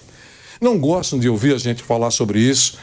Alguns dizem até que nós deveríamos estar falando só de jogadores, aqueles que saem, aqueles que chegam e nada mais, que não somos PHDs em finanças. Eu, pelo menos, não sou mesmo. Mas eu digamos, tem uma boa carga de bom senso. Eu entendo que todos os problemas do Corinthians têm como origem a falta de grana. É essa. E quem. A falta de grana não, né? A falta de organização, porque grana entra. Não, tem grana no caixa? Ué, quem entra, entra. Eles só não fazem a coisa certa mas com a tem, grana. Mas tem grana no caixa? Não. Não. Então é a falta de grana. Mas tem grana entrando. Não. Grana entrando tem o tempo todo. Então, mas não tem grana. É a falta de grana. Quem provocou essa total falta de grana? Todo mundo sabe o que aconteceu nos últimos tempos. O, o Corinthians, claramente, ficou com um bico no corpo, veio para pagar um milhão a, a multa do seu novo treinador. O Corinthians ficou estrangulado para tentar convencer o Mano Menezes a fazer em suaves parcelas. Então, e, e, as contratações todas do Corinthians são feitas em parcelas agora, porque não tem grana para fazer, fazer as contratações à vista. Tá certo? É, e, e, e, a concorrência é desleal quando tem um outro clube que pode pagar à vista ou tem mais reputação como pagador do que o Corinthians. Quem construiu tudo isso? Então não gostam de ouvir isso. Alguns não gostam, alguns torcedores, mas eu acho que a maioria gosta, porque quem fala essas coisas quer o bem do Corinthians. E tem uma frase aí que foi dita por alguém recentemente. Já imaginaram o Corinthians com as contas em dia? Imagine, imagine o Corinthians com as contas em dia. A força desse Corinthians. É isso, Osmar. Bom, e assim, além disso tudo, Mauro César Pereira, eu não sei, eu acho que já está fechado. Por sinal, né, é, tem aí repórter, que eu não vou falar nome para dar uma visibilidade que não tem reclamando que não deu crédito, que deu a notícia errada. Então vamos lá, crédito foi dado. Demos o crédito para o UOL tá? Demos o crédito para o UOL. Eu sou obrigado a dar o crédito para o veículo. Então o nome, já que reclamou tanto, claro que a gente não vai falar porque tá ganhando, querendo ganhar uma visibilidade que não tem. E eu falo, falo na lata, inclusive. Demos a notícia errada, então corrigimos, porque entendemos errado. É 37 milhões de reais pelo Igor Coronado, tá? Com as luvas já.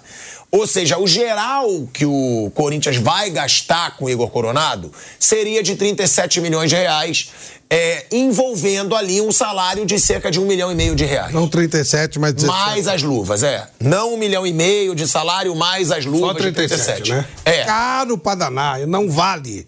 Muito caro. Era absurdamente caro, agora tá muito caro. É caro, né? Era um absurdo, continua sendo um absurdo. Economizaram 17 milhões, mas continua sendo um absurdo. Um jogador que tá livre no mercado, um jogador que não tem concorrente, não tem ninguém querendo, é um absurdo. Isso aí, lembra o que o São Paulo fez com o Nicão quando gastou 20 20 milhões para trazer o Nicão.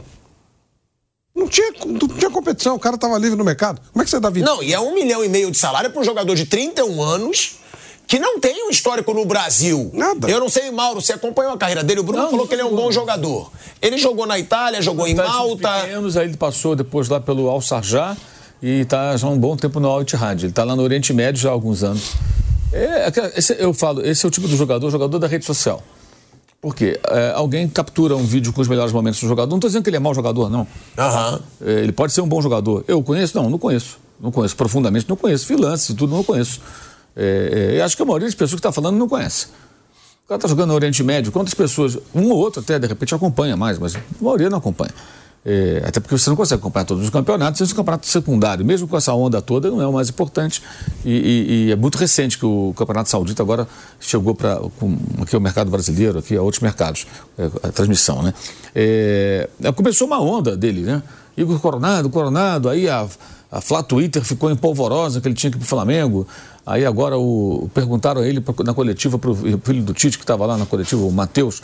Aí ele falou que fez um contato com o jogador, mas eu não entendi muito bem se fez um contato quando estava no Flamengo ou antes. Enfim, aí o Marcos Braz foi perguntado. Depois eu queria falar no negócio do Marcos Braz também. E, e aí ele negou, falou que não teve nenhum contato com o jogador, que não houve nenhuma procura nem nada. Aí de repente é o Corinthians quer, quer dizer, é igual o Rojas, que foi numa outra gestão. O Rojas estava lá no Racing, aí ia acabar um contrato. Aí o Botafogo foi atrás. O Corinthians foi lá e cobriu. Ele foi para o Corinthians. Até hoje é um jogador questionado. Nós falamos aqui o que era mais ou menos o Rojas, não estávamos errados. É, então, de novo, eu não sei até que ponto o Corinthians realmente conhece o futebol do Igor Coronado e tem ideia de que ele possa ser é, é, o cara que vai mudar ali o, o, patamar do time. Eu acho que o Corinthians precisa mais hoje de quê? De zagueiro, né? Muito mais do que de um meia, né? Que saiu veríssimo, né? Precisa mais de zagueiros. Contratou o Gustavo Henrique, mas precisa de mais zagueiros. Tem poucos jogadores na posição, está jogando com três agora.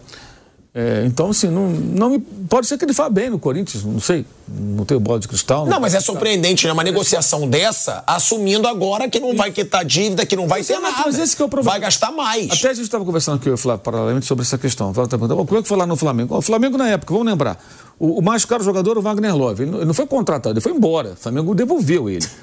E falou para o CSK, não temos como pagar esse jogador. Que é aquela coisa, a bucha deixada pela antiga gestão. Não temos como pagar. Os, os russos queriam o jogador de volta. Falando do Wagner Love 2013, gente. Ele é 11 anos mais novo.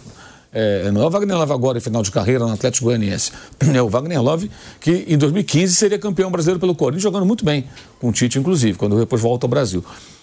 O Dorival Júnior, técnico da seleção hoje, era o técnico. E tinha um gatilho salarial. Aí os caras falaram para ele: Nós não temos condição de pagar isso aqui para você. O Dorival falou: Não, mas tá no contrato, eu quero. Direito dele também, claro. Mandaram ele embora, sabendo que ele ia entrar na justiça. O que, o que, que os caras pensaram? Não, vamos mandar ele embora, a gente vai perder na justiça. O grosso modo foi isso. Vamos perder, mas até ganhar na justiça, a gente já se organizou que você pagar o cara. E foi o que aconteceu mais ou menos. O Dorival voltou duas vezes ao Flamengo, ainda na gestão do Bandeira de Melo em 18 e voltaria posteriormente em 2022. É... Os contratados eram assim, era Felipe Goleiro, que o Corinthians não queria mais, Chicão, também o Corinthians não queria, André Santos, emprestado pelo Arsenal. William, não foi? Né? O zagueiro também? Não, William não. É, o William foi, não, foi, foi que era o Chicão. Muito. O Chicão. O William foi antes? Não, o que tinha no Flamengo era o Wallace, zagueiro. O Wallace, o Wallace, é, eu falei é, William. O Wallace. o Wallace. que depois foi Vitória. É, o Brocador jogava no Mogi. O Marcelo Moreno veio emprestado. Paulinho. O Paulinho, cara do 15 Piracicaba. Elias. O Bruninho, o Val, jogadores do interior paulista. O Elias emprestado pelo, pelo Sporting. Aí quando termina a temporada, aí o Sporting pede 8 milhões de dólares pelo Elias. Fala, não tem como pagar. O Elias vai embora. Aí quem contrata? O Corinthians. E assim vai se fazendo a dívida. O Corinthians contratava sem nem pensar. Ah, não, o Elias jogou bem no Flamengo. Vão trazer. Já tinha passado pelo Corinthians. Vão trazer de volta. Levaram de volta. E assim vai. E assim a coisa foi. Agora, o Corinthians faz o contrário. Ele, ele vai contratando, contratando, contratando. Não dá para ter tudo, gente. É impossível. Ó, só agora, Mauro, 5 milhões de dólares no Pedro Raul, Sim. 4 milhões de euros no Mateuzinho, Sim. 37 milhões de reais no Igor Coronado, que é o geral, né? Que vai envolver salário, tudo. Tem o Rojas do ano passado. Tem o Gustavo Henrique. Gustavo Henrique. Tem, Gustavo Henrique eu não sei quanto é que custa. Tem um carro, não, acho que chegou sem contrato. Sem, sem contrato. Mas tem sempre, como o Vampeta fala, sempre tem luvas, tem comissão do. Salários altos. Tem salário alto. O jogador, gente, que ele chega com, como dono do passe, como dizia antigamente, ele vai ganhar sempre um pouco mais do que ganharia se ele fosse contratado, porque você não está pagando a multa rescisória. Então o jogador coloca o quê? Não, tá, eu estou chegando, entre aspas, de graça para você. Então eu quero essa luva aqui além do, do salário muitas vezes é diluída no próprio salário, outras vezes entra um dinheiro intermediário ali no começo. Aí é um acordo que eles vão fazer. Mas não é assim, não são contratações baratas. Eu entendo que o torcedor quer ter um time forte, mas a questão é, não tem como ter tudo. E aí o que acontece? Prioriza-se montagem de time de forma equivocada muitas vezes, tanto que o Corinthians investe muito já há alguns anos e não consegue ganhar nada de relevante desde 2017, né? E, eh, e o estádio fica em último plano, que foi o início da nossa conversa. Ou seja, eu vou fazer tudo aqui. O estádio, ah, o estádio eu vejo como é que eu faço depois. Deveria ser o contrário. Pagar o estádio, pagar os credores. As dívidas de curto prazo, segundo o Rosalá, diretor financeiro, são de 350 a 400 milhões. Dívida de curto prazo, amigo. Curto prazo? É, é, é aquela que vence daqui a pouco, nos próximos meses. É metade, mais ou menos, do faturamento, ou perto da metade do faturamento do ano passado, ou 40%. É, é muito dinheiro, cara. Então, assim, é, são, são bombas que estão prestes a explodir. E isso reflete de que maneira? Você, você no mercado, você não é bem visto, né? É como, é como o cara que quer comprar crédito numa loja e ter o nome no Serasa. Ele não vai ser bem recebido. Já o outro que está com o nome limpo na praça, opa, por gentileza, tapete vermelho, só quer um cafezinho, o cara vai ser bem atendido. Porque eu sei que esse cara paga. O cara que tem. puxou a capivara, o cidadão não está pagando em dia, está no SPC, você não vai vender a prazo para ele, que o calote está tá a caminho. É óbvio, o Corinthians não precisa disso. Essa é a questão. Deveria estar. Tá agora, o que eu acho que o grande erro é assumir, o novo presidente assumir é, sem vínculo com a gestão anterior, que ele era oposição, e não aproveitar esse momento para mandar a real e falar: ó, nós vamos trabalhar aqui com o que é possível, organizar o clube. Ah, são necessários quatro, cinco anos. Que se cumpra esses quatro, cinco anos. Até porque aconteceu isso no Flamengo e no Palmeiras. No Flamengo de forma mais clara. Houve uma, uma, uma recuperação gradual, né? A cada ano a coisa ia melhorando. E, periodicamente, isso eles fizeram muito bem, eles divulgavam a redução da dívida. Para mostrar, nós estamos diminuindo o problema. Lógico. A dívida está caindo. E aí o torcedor vai vendo e fala, pô, é, é mais ou menos o seguinte: o Flamengo estava doente de tempos em tempos saiu o boletim médico. Olha, melhorou aqui, os resultados dos exames de sangue estão melhores, já está respirando sem aparelhos, sabe? A cada mês tinha uma boa notícia, cada mês, dois meses. Aí publicavam, até hoje faz isso, é, balancetes trimestrais. E aí, para o elemento que acha que nós somos jornalistas, temos que falar só de jogo, né? É, é, jornalistas, se você não sabe, é, é, conversam, entrevistam, apuram junto a especialistas em diferentes assuntos para traduzir para você, tentar traduzir. É isso. Então, o Vanderlei faz isso, o Flávio faz, o Thiago faz. Vez você conversa com as pessoas para compreender melhor e aí você consegue falar a respeito do assunto. Então você não precisa ser um especialista no assunto. E, pra, você, você tem que ir em busca da informação correta. E tudo que a gente está falando aqui não é com base em achismo. Aliás, nesse caso, nem é preciso ser nenhum gênio das finanças para entender né, o que a coisa está. É tá em todo ter, noticiário. Falou, Vanderlei, é só ter um mínimo de bom senso, né? E para falar sobre redução de dívida, ninguém melhor do que o opositor. Sim. Porque se é da situação, fica constrangido. Eu entrei no lugar do cara que é do meu grupo. Que me elegeu, eu, né? Me eu pego, eleger. Engaveto, engaveto auditoria, por exemplo. E engaveto dados relevantes que vão prejudicar o cara que é do meu Sim. grupo. Isso a gente sabe como é que funciona na política. Agora, na medida que você, opositor, foi eleito, esse detalhe, desde o primeiro dia eu estou falando aqui, o Osmar sabe, vocês sabem que eu estou falando isso aqui. Completa o primeiro mês, já diz alguma coisa que você pagou, Sim. só para mostrar que você está fazendo diferente. Olha, eu paguei, eu paguei uma placa que, de um pintor aqui que estava cinco anos para receber. Qualquer coisa entendeu? Para mostrar que a tua intenção é realmente é, é, recuperar a, a, a, a, sua reputação como administração. Entendeu? É isso, é exatamente. O opositor tem essa facilidade, essa liberdade para fazer. É isso. Agora, você falou que você queria falar sobre o Marcos Braz, é, e eu também vou te passar sobre a situação do Flamengo, né? Que a gente falou do Palmeiras, do Corinthians. O Flamengo, Mauro, ele tem a melhor defesa entre os clubes da Série A nessa temporada. É, e detalhe, com o time titular tá? Que o time principal não sofreu gols em cinco jogos oficiais, sendo dois deles dois clássicos, contra o Vasco e contra o Botafogo. O Flamengo tem nove jogos em 2024, cinco vitórias, quatro empates. 14 gols marcados, dois gols sofridos. Eu acho que com o time titular foram quatro jogos e três vitórias e um empate que foi Teve só dois jogos que não foram com o titular.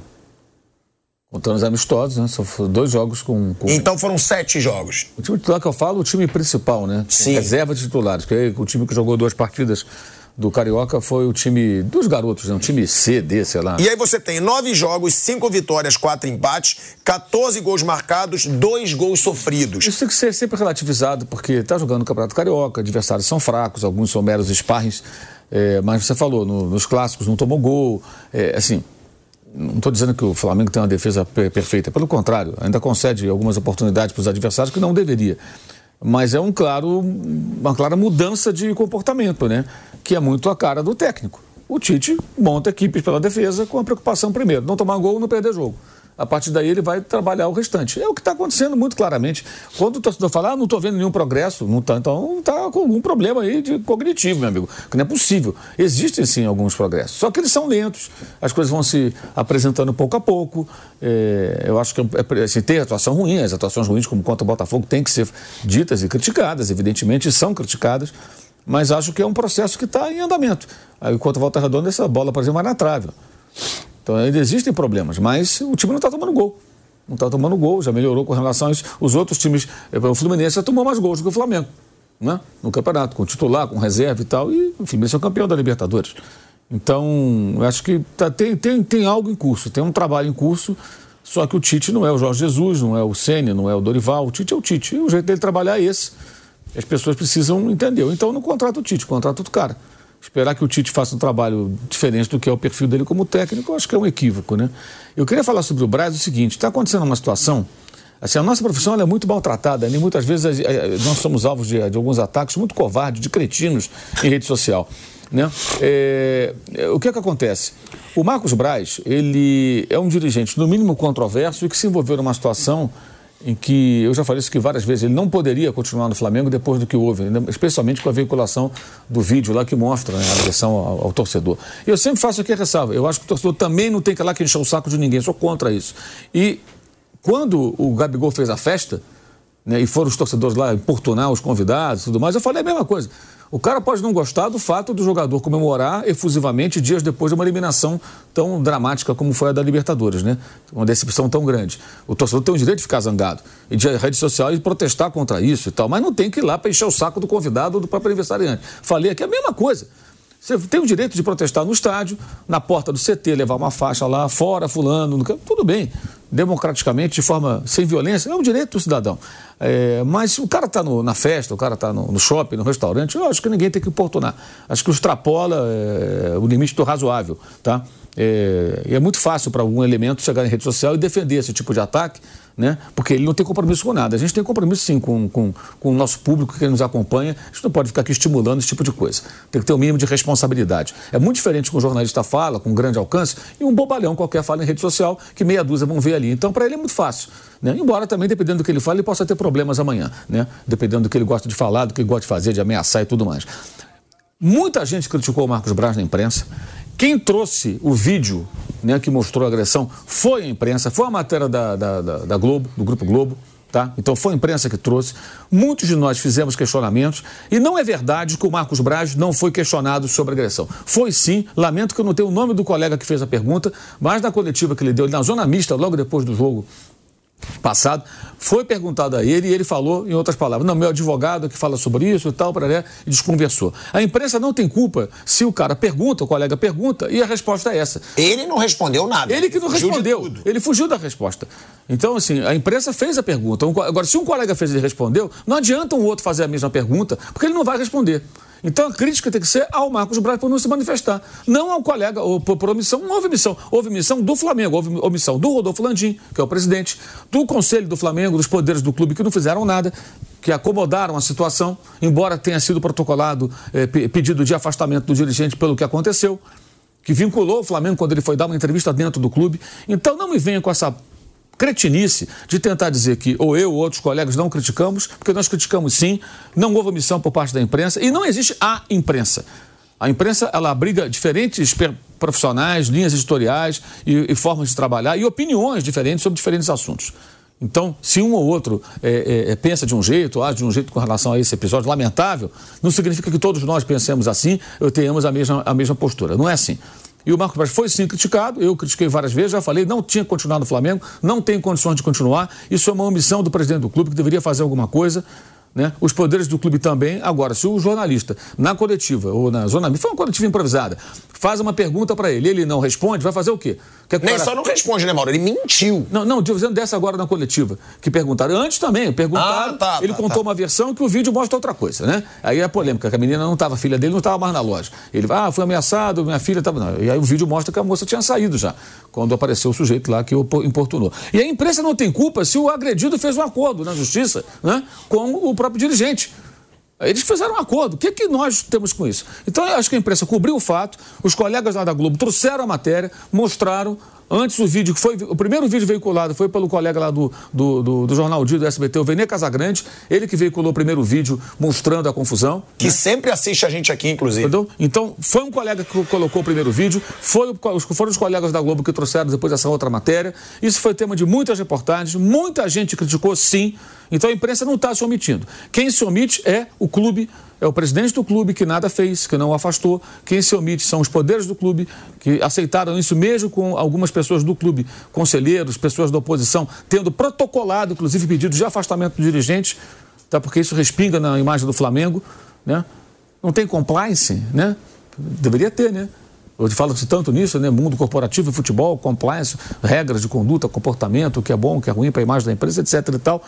Então eu queria fazer esse, esse registro porque é muita cretinice, entendeu? Então de repente o cara fala, ah, você. Comigo acontece comigo, às vezes eu faço um bobalhão. Ah, você não fala do Braz, você critica o Gabigol. Eu critico o Gabigol quando joga mal, eu critico o Braz também. Acho que o, Braz, o, o, o Braz tinha que sair. E eu acho que o, o, Gabigol não tem que renovar o contrato enquanto não jogar bem. Eu acho as, as duas coisas andam juntas. Uma coisa não elimina a outra, não. Não elimina a outra, não. E sobre o presidente do Flamengo, eu, há 15 dias eu questionei exatamente há 14 dias, eu questionei sobre, isso, sobre esse, esse episódio. Mandei uma mensagem e perguntei, presidente, depois da veiculação desse vídeo é, do, do, do, shopping, né? O que, que vai acontecer? Alguma medida? Vai ter uma consequência? Ele não respondeu. Às vezes ele responde. Hoje eu perguntei ele sobre o estádio. Vamos ver se ele vai responder. Quando ele responde, eu trago a informação. Agora, eu não posso obrigar o dirigente a me responder. Eu, como jornalista, tento fazer a apuração da informação. Né? Então, assim, as pessoas não entendem a nossa profissão e alguns ficam tentando rotular como se todos nós fôssemos omissos, covardes ou não, não nos manifestássemos. E quando a gente critica um jogador, o fã-clube do jogador tenta misturar as coisas como se, como se você criticasse o jogador e não criticasse o dirigente. Aqui é o pau que dá em Chico e em Francisco, critica todo, e elogia quando vai bem. Se o Gabigol amanhã fizer três gols de bicicleta, jogar pra cá, a gente vai elogiar. É evidente que é uma outra coisa muito chata, sabe? Essa coisa de é, é, é, critica o jogador. Não, você está criticando mais esse que aquele. O cara tem uma régua própria e fica medindo. E tem outra coisa, por que, que o jogador sofre mais crítica que o dirigente? Porque ele está toda hora entrando em campo e está toda hora jogando mal. Então, você critica aquela atuação, depois critica outra atuação. Agora, se ele fizer três jogos ótimos, ele vai ser elogiado, elogiado, elogiado. É simples assim. O dirigente tem um episódio específico que ele entra e sai do noticiário. A gente não vai ficar a vida inteira falando sobre isso sem parar. A crítica já foi feita, nada aconteceu. Se amanhã surgir um novo episódio ou um novo desdobramento desse, desse caso do shopping, a gente vai voltar a falar e dar opinião e criticar se for para criticar. Eu acho que isso é importante pontuar, porque assim, é muito sórdido, sujo e cretino, covarde, o que algumas pessoas tentam fazer em rede social. Com vários de nós. Isso é um desrespeito com, com o trabalho das pessoas. Todos nós somos atacados constantemente. Não, você, você pode ser criticado, não concordo com a sua Muito. opinião. Eu, eu então. Você não concordo, com- merece, ok. né? Mas seja mas específico, ligo. tá?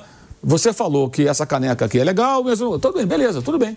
Agora, o que não foi falado, ou ignorar o que foi falado, quer dizer, ah, você não fala desse assunto. Como não fala? Tá lá tudo registrado, cara. A gente falou Não, e você nem vai pra coletiva também, né, Mauro?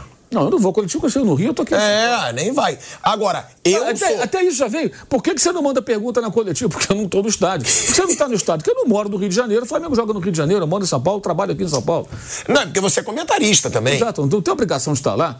Agora, eu, eu pergunto. Mas eu acho, eu acho que tem colegas. Se o Marcos eu vai me responder aqui no telefone, eu pergunto para ele, mas ele não vai me Eu, responder eu agora. acho que tem colegas, inclusive, que são amiguinhos de dirigente e não perguntam. Isso tem adoidado. Mas não pode misturar. Então, separe bem É, quem age assim lógico. quem age de outra maneira. Claro, óbvio. Então, seja específico na crítica. Óbvio. Já que o Valentão... que são geralmente os, os escolhidos nas coletivas do Flamengo. Já que o cara, inclusive. já que o Valentão lá da internet quer ficar apontando, aponta o nome.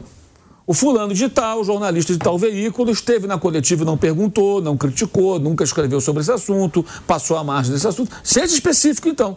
Ficar colocando todo mundo no mesmo balaio não é justo. Repetindo, o, ve- o ve- o vídeo viralizou a partir da postagem de um jornalista, que foi o Venê. Que tá assistindo a gente agora. Ele mandou agradecer você por ter. Ele foi o primeiro a colocar. Tá?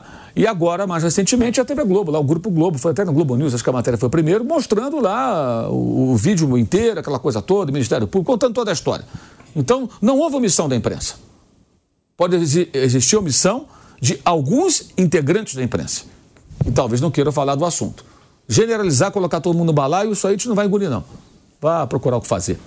Olha aí, Mauro César deixando o recado, Vanderlei Nogueira. É, a teoria da conspiração é um negócio interessante. Né? Você tem que compreender mesmo, é claro, são posturas inaceitáveis, mas é, quando eu discu- eu eu eu eu estou mais ou menos treinado para isso, porque quando eu descobri que eh, alguns alguns torcedores, eh, que felizmente não é a grande eh, não é a grande maioria, são eh, não são todos que agem dessa maneira, que que veem tantos fantasmas.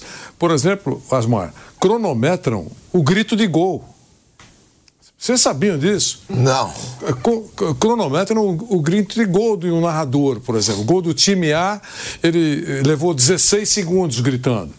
Eh, do time B, eh, foram 12 segundos. Eh, sabe, essas coisas assim que realmente são, são observações exageradas, não tem nenhum fundamento. É isso mesmo, eu acho que tem que selecionar e, ou, se tem alguma crítica a fazer, eh, não generalize. Eu, eu concordo com tudo isso aí. Flávio Prado. Se você, Vanderlei Nogueira, não tivesse o que fazer na vida, fosse um manezão e quisesse destaque, o que, que você faria? Você não faria a mesma coisa? Você precisa entender as pessoas. Compraria um cronômetro e ficava lá. Não tem o que fazer. Desocupado. Né? É um tonto, é um nada. Você tem que fazer alguma coisa. Então eu entendo perfeitamente o cron- cronometrador de, de segundos lá. Acho que tá- Não, e a internet Cada um- ganhou cada um valentões. A internet ganhou valentão. Cada um tem é a sua- você a ficar sua- atacando os outros, você botar cara, é, mandando comentário. Algumas pessoas têm um número X de seguidores e arrastam outras para mentira. Isso que eu acho que é uma sacanagem, entendeu? Porque aí o cara vê aquilo ali e acha. Ah, você omite o que, algo que o jornalista falou, escreveu, apurou. Essa coisa de generalizar, porque a imprensa toda. Como assim, cara? Se não fosse a imprensa, ninguém saberia que o Marcos Braz se envolveu naquela polêmica lá. Porque não, cadê? O vídeo veio por onde? Acabei de falar. É. Ora, bola. Esse negócio do grito de gol, na final da Copa do Brasil, lá no Morumbi, eu fiz o jogo junto com o Nilson, né? E aí o Nilson colocou lá no, no- na rede social dele o, o- o gol do, do Nestor, o gol do título do São Paulo. Aí os babacas aparecem lá, ah, olha a cara do Mauro, não sei o quê. Eu peguei o vídeo do gol do Flamengo e botei lá. A cara do Mauro é a mesma, porque, porra, não tô ali pra torcer, cara. Eu tô ali pra trabalhar. Então, quando sai o gol do Bruno Henrique, a cara do Mauro é uma. Quando sai o gol do Nestor, é a mesma cara. Igual a minha. Porque E aí, com isso, a cara não vai mudar. O cara acha o quê? Que eu tô ali pra torcer? Não vai me vir dando soco no ar, soco na mesa, comemorando. Ah, é o gol do seu Frieza me irrita, Mauro. Ah, minha frieza é frieza que eu tenho que ter, porque eu sou profissional, não estou ali para isso. Se eu não tiver capacidade de comentar um jogo e não me, não, não me deixar levar pela paixão pelo meu clube, eu não posso trabalhar com isso. Eu tenho que fazer outra coisa. Entendeu? Eu tenho amigos jornalistas que não quiseram trabalhar com esporte, tiveram oportunidade, foram convidados, e lá atrás não quiseram porque são apaixonados pelos seus clubes e falam, ah, não quero misturar, quero trabalhar em outra área, porque eu gosto de torcer. Eu não- se eu tiver que ser repórter de, de campo, o que for, eu não vou, vou ter que ficar ali me controlando e minha paixão, não quero. É legítimo também. Agora a gente trabalha com isso, cara. O cara acha o quê? É que essas pessoas se colocam como se elas, nós fôssemos iguais. Não somos iguais. A nossa relação com o futebol é diferente. Porque ela envolve o nosso trabalho. Por mais que você tenha seu time, goste do seu time e tal, é uma outra coisa. São coisas diferentes. Agora, se você tiver num outro momento, você está na sua casa e tudo, talvez você possa ver o jogo do seu time de uma forma diferente, até é, é, é, um pouco como torcedor. Agora, no trabalho, como diria João Saldanha, na hora do serviço, meu amigo, é diferente. Eu acho isso engraçado, porque o Wilson botou o vídeo, aí vários comentários. Eu falei, como os caras são idiotas, né? Acho o quê? Aí eu peguei e botei o vídeo lá do outro gol. Botei aqui o vídeo do gol. Não tem diferença, é a mesma coisa.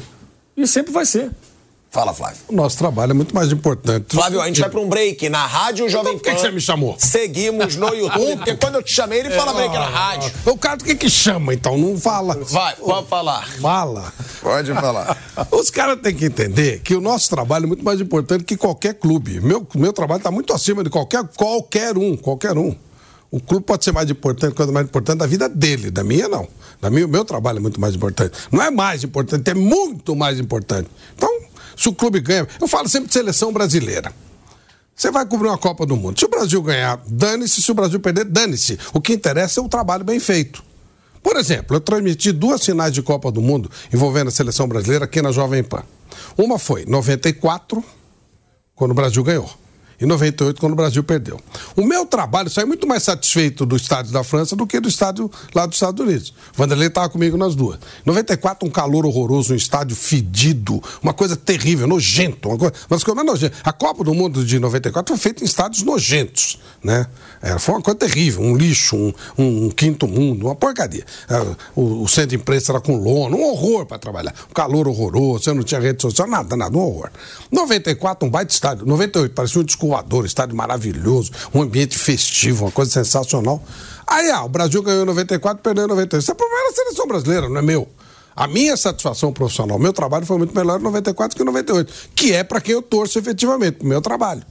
Então dane-se, a seleção ganhar ou perder, o problema é dela, não é meu. Quando eu vou fazer uma cobertura, eu vou fazer uma cobertura para fazer o melhor que eu posso. Quem vai ganhar ou quem vai perder, o problema é deles. Ah, joga um time brasileiro contra um time estrangeiro. Não é problema meu. Ah, eu torço pra seleção brasileira. Eu não. Eu Na Copa meu você não trabalho. torce? Não. Eu torço pro meu trabalho. Eu sempre falo que, eu que eh, no no 7x1 eu saí daqui pro hospital, você sabe, né? Daqui da Jovem Pan? Pro hospital. É, eu levei. Eu ri tanto que caiu aqui a, a mandíbula, eu tive colocado Gente, no... como você é Quem, ridículo. quem te apoiou? Vanderlei! apoiou? Chegou, Vanderlei é também, ridículo. também, caiu a mandíbula, tanto rir. O que, que eu tenho que ver com isso? Pô, Ah, presidente que isso, cara, Copa do Mundo no Brasil. Que que eu tenho Ia ser isso? maneiríssimo o Brasil. Você lembra quem era o presidente? A carinha do Você lembra quem era o presidente da, da, da CBF? José Maria Marim. Você acha que esse cara merece ser campeão do mundo? Ah, esse cara não merece, mas o povo merecia. O povo tem com isso? Ah, ia ficar feliz um título de Copa do Mundo tenho- no eu Brasil. eu Eu, eu, eu não tenho, eu mais CBF que eu. Eu tenho nojo da CBF. Não devia, porque você diferença fala. fundamental em relação ao Flávio com relação ao 7x1. Eu não fui para o hospital. Só essa diferença. Mas você deu gargalhada também. Nossa! um dos momentos mais divertidos da história. Foi mesmo? Aquela seleção era uma bagunça. Mal treinada, um time horrorosamente treinado. Eu falei antes lá do, pô, do jogo da, da- do jogo do Chile. Eu estava no Rio, eu, fui- eu fiz o jogo Colômbia, o gol do Rames, Colômbia e Uruguai. Que foi Aí- o que o Júlio defende pênalti, né? Contra o Chile, não foi? É, esse jogo foi mais cedo lá em Belo Horizonte. Eu assisti esse jogo no centro de imprensa do estádio do Maracanã. E até, no- eu me lembro muito bem que no intervalo do Mauro, jogo do eu só vou Brasil... voltar pra rádio, que aí eu vou te dar a palavra. Ah, é, ele rádio. interrompe com errado. De volta, hein? De garoto. volta à Rádio Jovem Pan, agora na rádio e no YouTube. Flávio Prado disse que não mistura a profissão com o futebol, que por sinal foi pro hospital depois do 7x1 da Alemanha no Brasil, por mim. Por dar tanta risada. É, caiu a mandíbula aqui. Aí Mauro César Pereira disse que também deu risada. Mas eu não fui pro hospital. Mas por quê? Então, aí eu estava contando a história. Vamos lembrar. O Brasil vinha jogando muito mal, a seleção muito mal treinada. Aí fica essa coisa da imprensa torcer para a seleção. Eu torço, tá? A, Eu a imprensa tem que falar o que está Pra acontecendo. Tá seleção bem, eu tô- tá bem, tá É, mal, tá mal. tem que falar, As claro. atuações eram péssimas. Aí Claro. Contra o Chile, o Brasil escapou, sabe lá, com o Pinila mandou a bola na trave na prorrogação e nos pênaltis o Brasil passou para o Chile. Chile do Sampaoli. É o time das coisas do mal, mal que vem pra bem. É, eu estava lá na- no Maracanã, porque eu ia fazer o jogo pela TV, na época eu trabalhava na ESPN, o jogo entre, entre Colômbia e, e Uruguai, que foi o gol do Rames Rodrigues, o gol mais bonito da Copa, então foi 1x0 para Colômbia, que depois enfrentaria o Brasil. E aí eu fui fazer o programa, tinha lá um estúdio numa, num vizinho que foi preparado, perto do Maracanã, eu fui para lá para fazer a participação no programa na noite. E aí, o primeiro bloco do programa, falaram sobre o Brasil. E entrava falar do jogo da Colômbia, próximo aniversário do Brasil. Eu falei, não, eu quero falar do, do jogo do Chile também, que eu vi o jogo. Eu vi o jogo e uma coisa me chamou a atenção foi no intervalo. Aí eu fui lá pegar uma comida, tinha aquele, aquele restaurante ali da, da, da imprensa, você almoçar, né? É, tem que pagar, tá? Não é de graça, não. É, aí você entra na fila ali para comer e tal, tinha as pessoas conversando. Repórteres estrangeiros que estavam ali para cobrir o jogo entre Colômbia e Uruguai. E todo mundo estava estupefato, porque todos estavam vendo naqueles monitores o jogo do Brasil e como jogava mal o Brasil.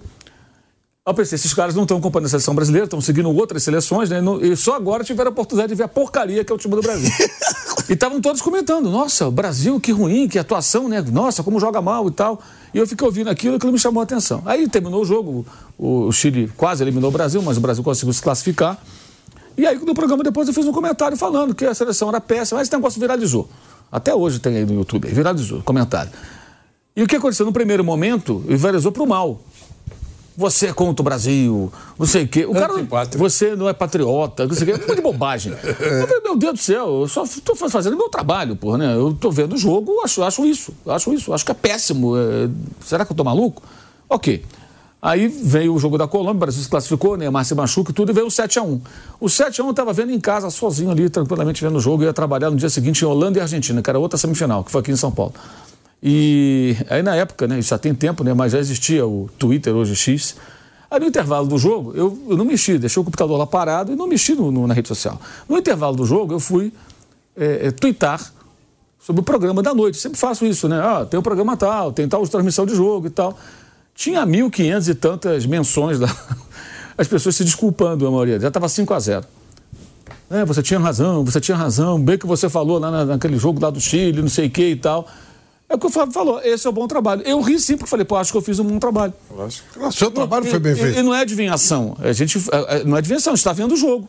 Como poderia, ninguém como, que ia ser 7 como, a 1, eu mas- poderia falar uma grande bobagem e falar, putz, falei uma merda aqui, cara. Eu preciso prestar atenção no que eu estou fazendo, estou Ou trabalhando muitas mal. Vezes, muitas vezes é a sua opinião. Sim, mas ali era uma constatação, né, Vadeli? O, ju- o time era muito porque- ruim, porque não- muito mal treinado. Estamos Mauro, eu naquele dia eu tava fazendo uma produção para um programa grande. Né? Eu trabalhava na emissora que hoje eu detesto, que você até me zoa. E eu tava fazendo um programa grande com a família dos jogadores. Eu ouço plim plim. Eu entrei, eu entrei com 20 minutos de jogo, não sei, 25. Subi. Quando eu olhei pro placar, tava 3 a 0 E aí eu olhei pra pessoa, falei, tá errado, né? Deu problema no placar. Não, é isso mesmo. Falei, caraca! falar, você sabe onde eu perdi o controle? Juro, foi inacreditável. Como disse o Mauro. Aonde Como- eu perdi o controle. Não, não, não. Como disse é o Mauro, a gente tenta se controlar, né? Né, pra não rir e tal, pra nada, nem comemorar, nem rir, nem nada. Sabe quando eu perdi o controle? Gente, ele é ridículo Quando o demais. Brasil fez 4x0 e eles deram. Não, a uma- Alemanha fez 4 a A 0 Alemanha fez 4x0. Eles deram aquela geral na cara do povo. Isso aqui. Chorando. Isso aí é impagável. É im- Aí eu, eu gente. já falei que eu adoro isso. Juro, Mas não é é só na seleção, não. Quando tem esse negócio, que esse fanatismo, esse pachequismo todo e tal, não sei o quê. Aí a- quando perde, é uma delícia. Você olha aquela cara de ó, sabe? Cara, é maravilhoso. Eu morro de dar risada. Eu acho isso uma tolice tão grande, uma bobagem tão grande. Se o cara leva aquilo num grau de importância que aquilo muda a vida dele. Cara, eu morro, foi lindo. Ali, ali eu perdi o controle. Ali eu comecei a gargalhar mesmo, e aí tive esse, esse descontrole. Meu amigo Vanderlei teve que me levar para o hospital para colocar a mandíbula no. É nessa hora de dor que a gente tem que oferecer o ombro. Porque eu também estava muito profundamente chocado. É, a gente nota, inclusive, agora. O seu estado chocado. de choque. Não, ó, nisso eu sou diferente de vocês, tá? tá. Eu torço pra seleção. Eu não, não, não deixo de criticar. Bem. Não. É, eu torço. Eu quero que o Brasil ganhe uma Copa do Mundo. Eu tô lá na Copa. Ah, tá. Pô, eu queria ver uma Copa como você viu de 94. Eu gostaria de cobrir uma Copa e tá no título do Brasil. É um pouco que ganhou. Não, não, não gostei não, mesmo. Não, não, Eu não gostava daquele time. A gente brigou o tempo inteiro com ele, oh, baixou porrada nele. Naquela época, naquela. Ó, deixa eu falar com você, 90. Ele é ridículo. não, não, ó, eu não sou obrigado a gostar de jogador. 90, 90 e 94 foi criado um ambiente nojento com relação à imprensa. Foi tra... Os jogadores estavam começando a ir para a Europa, eles se achavam ah, deuses. Só que a imprensa naquela época não afinava. A gente tinha outra ideia. O cara vinha encher o saco, a gente ia pra cima dele. Eles batiam lá, a gente batia que era pau puro. Pau puro. Não tinha negócio de. Ninguém tinha medo de jogador, ninguém tem medo de assessor. Hoje, é, hoje, hoje tem, hoje, né? Nossa, hoje é um, é um cagaço de assessor, de jogador, não sei o que e tal. Naquela época, bateu, levou, era pau puro. E a gente teve um pau com esses caras de 90, baixou porrada neles. E em 94, a briga continuou. O pau comia. Quando o Dunga levanta a taça e manda todo mundo para aquele lugar, ele está se referindo à imprensa e tá na dele, ele ganhou. Agora, dizer que eu torci para aquilo, não torci, não. Nem um pouco. Nem um pouco. 98 a gente já estava um pouco mais distante da, da, cobertura e tal, o Vanderlei que fez a cobertura, mas a, aquele estádio maravilhoso, aquele hino francês, aquela festa toda linda. E o meu trabalho muito bom, gostoso. O, era o Silvério na época, o narrador, o Vanderlei, o Reale Júnior, um trabalho lindo. Pô, que se dane que perdeu, não tem nada a ver com isso. Melhor do que eu fazer um trabalho ruim e a seleção ganhar. Não tem nada a ver com a seleção, o problema é deles. Eu, eu fiz, Asmar, eu fiz uh, o Brasil ganhando e o Brasil perdendo. Isso. É bom fazer a seleção campeã do mundo? É claro que é bom. É, a, transmissão, você sabe, é para cima, a comemoração, enfim, você sabe. Está é, alegrando milhões de pessoas. É bom fazer? É claro que é bom. É, mas, puxa vida, como jornalista, eu acho que a maioria pensa dessa maneira, é, é, o trabalho mesmo que pesa. Se ganhar é bom, a transmissão é, é bom, é, é se perder é, uma, é o registro da história. Então, não tem cortar pulso, né? Eu, eu, acho isso. Ah, não, sim. Quando alguém pergunta, você fez várias Copas, né? Fiz qual a Copa que se mais marcou? Eu, eu, fica chocado quando eu respondo. A que mais marcou foi a de 90 na Itália. Pô, mas a seleção foi uma porcaria. A seleção foi um vexame. Eu falei, é, eu sei. Mas como? E por que que marcou? Ué, porque o cenário todo, para mim, lindo, ficou claro. registrado para sempre. Lá surgiu, por exemplo, você que é um homem de, de grandes shows, o grande show nesse segmento da história, os três tenores. Foi lá, foi, foi antes era, é, é, era dessa forma. Tá, você é setorista de futebol ou de ópera? Não, do evento. Oh, setorista do setorista evento. de futebol ou de ópera? Do evento. Eu sou setorista do evento. Então, o cenário, o cenário todo foi lindo, do país. A Copa do 90 foi, foi linda. E o Brasil, e o Brasil foi um vexame. Né? Então é isso. Agora, é bom você registrar momentos felizes. Eu fiz uma isso. ótima cobertura em 90. Eu sabia do é, é o filé, o filé o, o, o, fisioterapeuta Filé. O Ronaldo? É, eu, eu, eu conheci o Filé alguns dias, ele era do, do Romário na época. É. Eu conheci o Filé algum tempo antes da Copa começar. E o Filé, ele, ele não podia ficar na seleção, ele só ficou porque o Romário exigiu. É verdade. Eles não aceitavam fisioterapeuta na seleção. Era intruso, e o Filé né? fazia o tratamento dos jogadores às escondidas. Ele era proibido pela comissão técnica de fazer tratamento. Era às escondidas. Ele tinha que, sabe, de madrugada, teve que comprar. Os jogadores se cotizaram, comprar aparelho, o Careca, o Romário e tal. E ele ficava fazendo aquele tratamento. Então o, careca, o, o, o, o filé era meio marginalizado na comissão. Quando o Brasil chegava, você não tinha. E eu ficava conversando muito com o filé. E eu estava vendo o que estava acontecendo. Não que ele fosse informando, não era nada disso. Você trocava ideia. A partir do momento que você tiver dificuldade, o cara de trabalhar, eu tinha que tirar informação com o Careca, sobre a situação do Careca, como é que ele estava e tal com o filé, porque o médico da seleção, à época, eu não vou citar porque já morreu, e Deus o tenha, tá tudo certo. E era um grande médico, aliás. Mas tinha alguns conceitos arcaicos para a época. E eu tinha que tirar informação com ele. E aí você Pegava, você notava que. Pô, como é que um cara profissional que está ajudando os jogadores não pode participar de uma comissão técnica? Aí você Ciúmes. começa a perceber que a coisa está péssima. ciúmes, né? Isso. Você começa a perceber que o negócio está ruim. Aí eu era amigo de muitos jogadores. O Careca, um grande amigo da gente. O, o- tinha muita gente que era. O Miller, tantos amigos. E os caras falavam, falavam, ó, tá ruim o negócio, tá feia a coisa. O próprio Tafarel, a esposa do Tafarel, ficava louca com o que estava acontecendo. Um clima horroroso entre eles, porque porque fecharam um contrato milionário, foi a primeira vez que fecharam um contrato milionário, e com percentual para os jogadores e quiseram dar boné nos jogadores. Entendeu? Eles fecharam um contrato, eu, números assim, por exemplo, o contrato era de 10 milhões e os jogadores tinham direito a 10%, por exemplo. Então os jogadores tinham direito a um milhão. O que foi passado para os jogadores? Que eles tinham direito a um, que o contrato era de um milhão e eles tinham direito a 100 mil. Só que não tinha trouxa, ali só tinha cara esperto. Você falou, ô, peraí, peraí, peraí, peraí. Todo mundo quer ganhar a Copa e tal, não sei o quê, mas o dinheiro que nós temos direito é outro. E alguns falavam, não, gente, vamos deixar pra lá, vamos ganhar a Copa. Os outros falavam, não, isso aqui é profissional. Não é mercenarismo, é não ser roubado. Estavam roubando os jogadores. E o clima ficou terrível, porque tinha ala que queria levar na boa, ah, deixa pra lá e tal. E os caras que ficaram bravos com essa história. Pô, nós estamos sendo roubados. E aí o pau comeu. E aí a coisa entre eles lá e tal. E alguns eh, começaram a, a destratar algumas pessoas da imprensa. Eu não me meti, quando veio pra cima de mim, eu fui no mesmo tom. Aí bateu lá, bateu cá. Eu tenho esse orgulho de nunca ter pipocado pra jogador nenhum. Nunca tive medo de jogador, nada, que é isso. A gente vai falar aqui sobre a situação do Rames Rodrigues, tá? Com o São Paulo, né? Tem aí a situação do Rames Rodrigues com o São Paulo. Mas antes disso, tá? A gente tem um recado pra dar pra vocês. A assinatura do plano JP Premium, tá? Oferece acesso ilimitado a todos os conteúdos do portal da Jovem Pan. Desde reportagens em texto exclusivas, vídeos exclusivos e também permite ao assinante participar do debate, fazendo comentários nas matérias e nas colunas de opinião.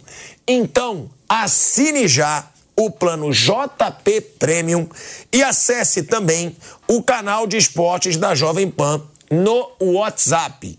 É só procurar por Jovem Pan Esportes e acompanhar todo o conteúdo. Então agora você tem essa mordomia aí. JP Premium, hein? Vai lá. Se inscreva e você tem conteúdos ilimitados lá no portal da Jovem Pan. Ó, segundo informações de bastidores, tá? Do site Trivela, algumas pessoas do São Paulo comentam internamente que a contratação do Rames Rodrigues. Pronto, Flávio Prado. Essa você vai gostar, Flávio Prado. Eu acho que o Vanderlei Nogueira também. Porque só pode ser sacanagem com a minha cara. Quando a gente está elogiando, quando a gente está elogiando o São Paulo, quando a gente está falando, pô, começou a conquistar título, Copa do Brasil, Supercopa, tá se organizando, tá fazendo um elenco razoavelmente forte, a gente fez elogios. Aí quer me dizer Aconteceu. que internamente que a contratação do Rames Rodrigues tá tão, tão tá ali o burburinho interno que foi um sucesso porque ajudou a turbinar grandes contratos de patrocinadores. Eu não consigo levar a sério quando você fala que uma contratação de um cara caro que não jogou nada, que, que só reclamou, que nem foi assistir a uma final. Deu certo, tudo bem. Deu um boom. Mas não sei se esse boom também vai pagar o que o São Paulo gastou com o Rames Ah, Rodrigues, os gente. patrocinadores todos esfregaram a mão. Poxa, chegou o Ramos Rodrigues, vale investir milhões. ah, para, né? Isso é conversa fiada, isso é, isso é balela, né? Sabe? Nem sei. Comenta-se. Aí quando começa, comenta-se nos bastidores, não sei se é verdade. Mas se for verdadeira, digamos assim, essa versão que alguns dirigentes do São Paulo entendem que foi um sucesso, não foi bem no campo, mas eh, eh, arre- arrebanhou grandes patrocínios. Olha, nem a velhinha de Taubaté acreditaria nisso. Então, Wander, você duvida, né? Que a contratação do Rames Rodrigues Eu não turbinou acredito. tanto patrocinadores Imagina, assim. Nossa, imagine um. Eu não vou nem citar. Imagine o principal patrocinador que chegou recentemente eh, no, no- ao São Paulo. Ah, um bom patrocínio ao São Paulo. Não, poxa, chegou o Rames Rodrigues, agora vamos fechar.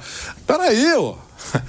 Não dá para acreditar nisso. Me perdoe, mas não dá para acreditar. Eu não acredito nessa versão. Tomara que não seja verdadeira, apenas um rumor, nada oficial. Não sei se você concordou muito com o Vanderlei. Eu acho que você discordou um pouquinho, um pouquinho pelo teu olhar. Um pouquinho, sabe por quê? Eh, quando ele chegou, teve um barulho. Ele e o Lucas Moura chegaram os dois juntos. Isso pode ter turbinado alguns contratos. Eu não tenho acesso aos contratos, obviamente, né? Mas acho que esses dois jogadores são nomes mundiais. O Rames mais até do que o Lucas. E pode ter, pode ter, pode ser que o São Paulo tenha feito alguns contratos em cima desses dois nomes que fariam parte do elenco. Mas é contrato que pague o que ele ganhou, eu acho que não. O que, é, o, que, que a gente lembra, eu até falei aqui, quando o São Paulo ganhou a Copa do Brasil, com aquele, com aquele dinheiro, ele já pagava o Lucas. Já tinha dinheiro suficiente. Claro tem outras dívidas e tal. Mas eu não sei, eu não sei. Eu não acho impossível que o nome dos dois estar presente na venda do, do, de alguns títulos do São Paulo, algum, alguns espaços do São Paulo, possa ter rendido algum dinheiro sim.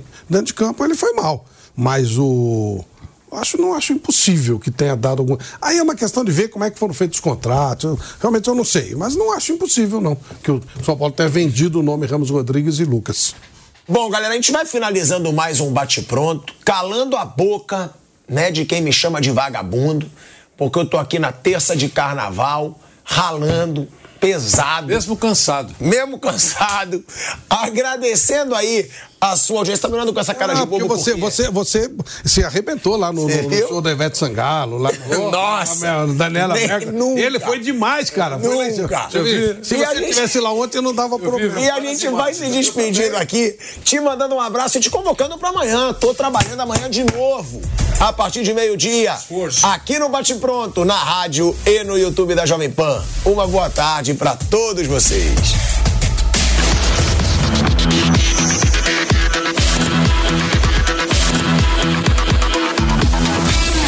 Bate pronto. Oferecimento Pare Bate. Apostas esportivas. Eles jogam, você ganha. Realização Jovem Pan News.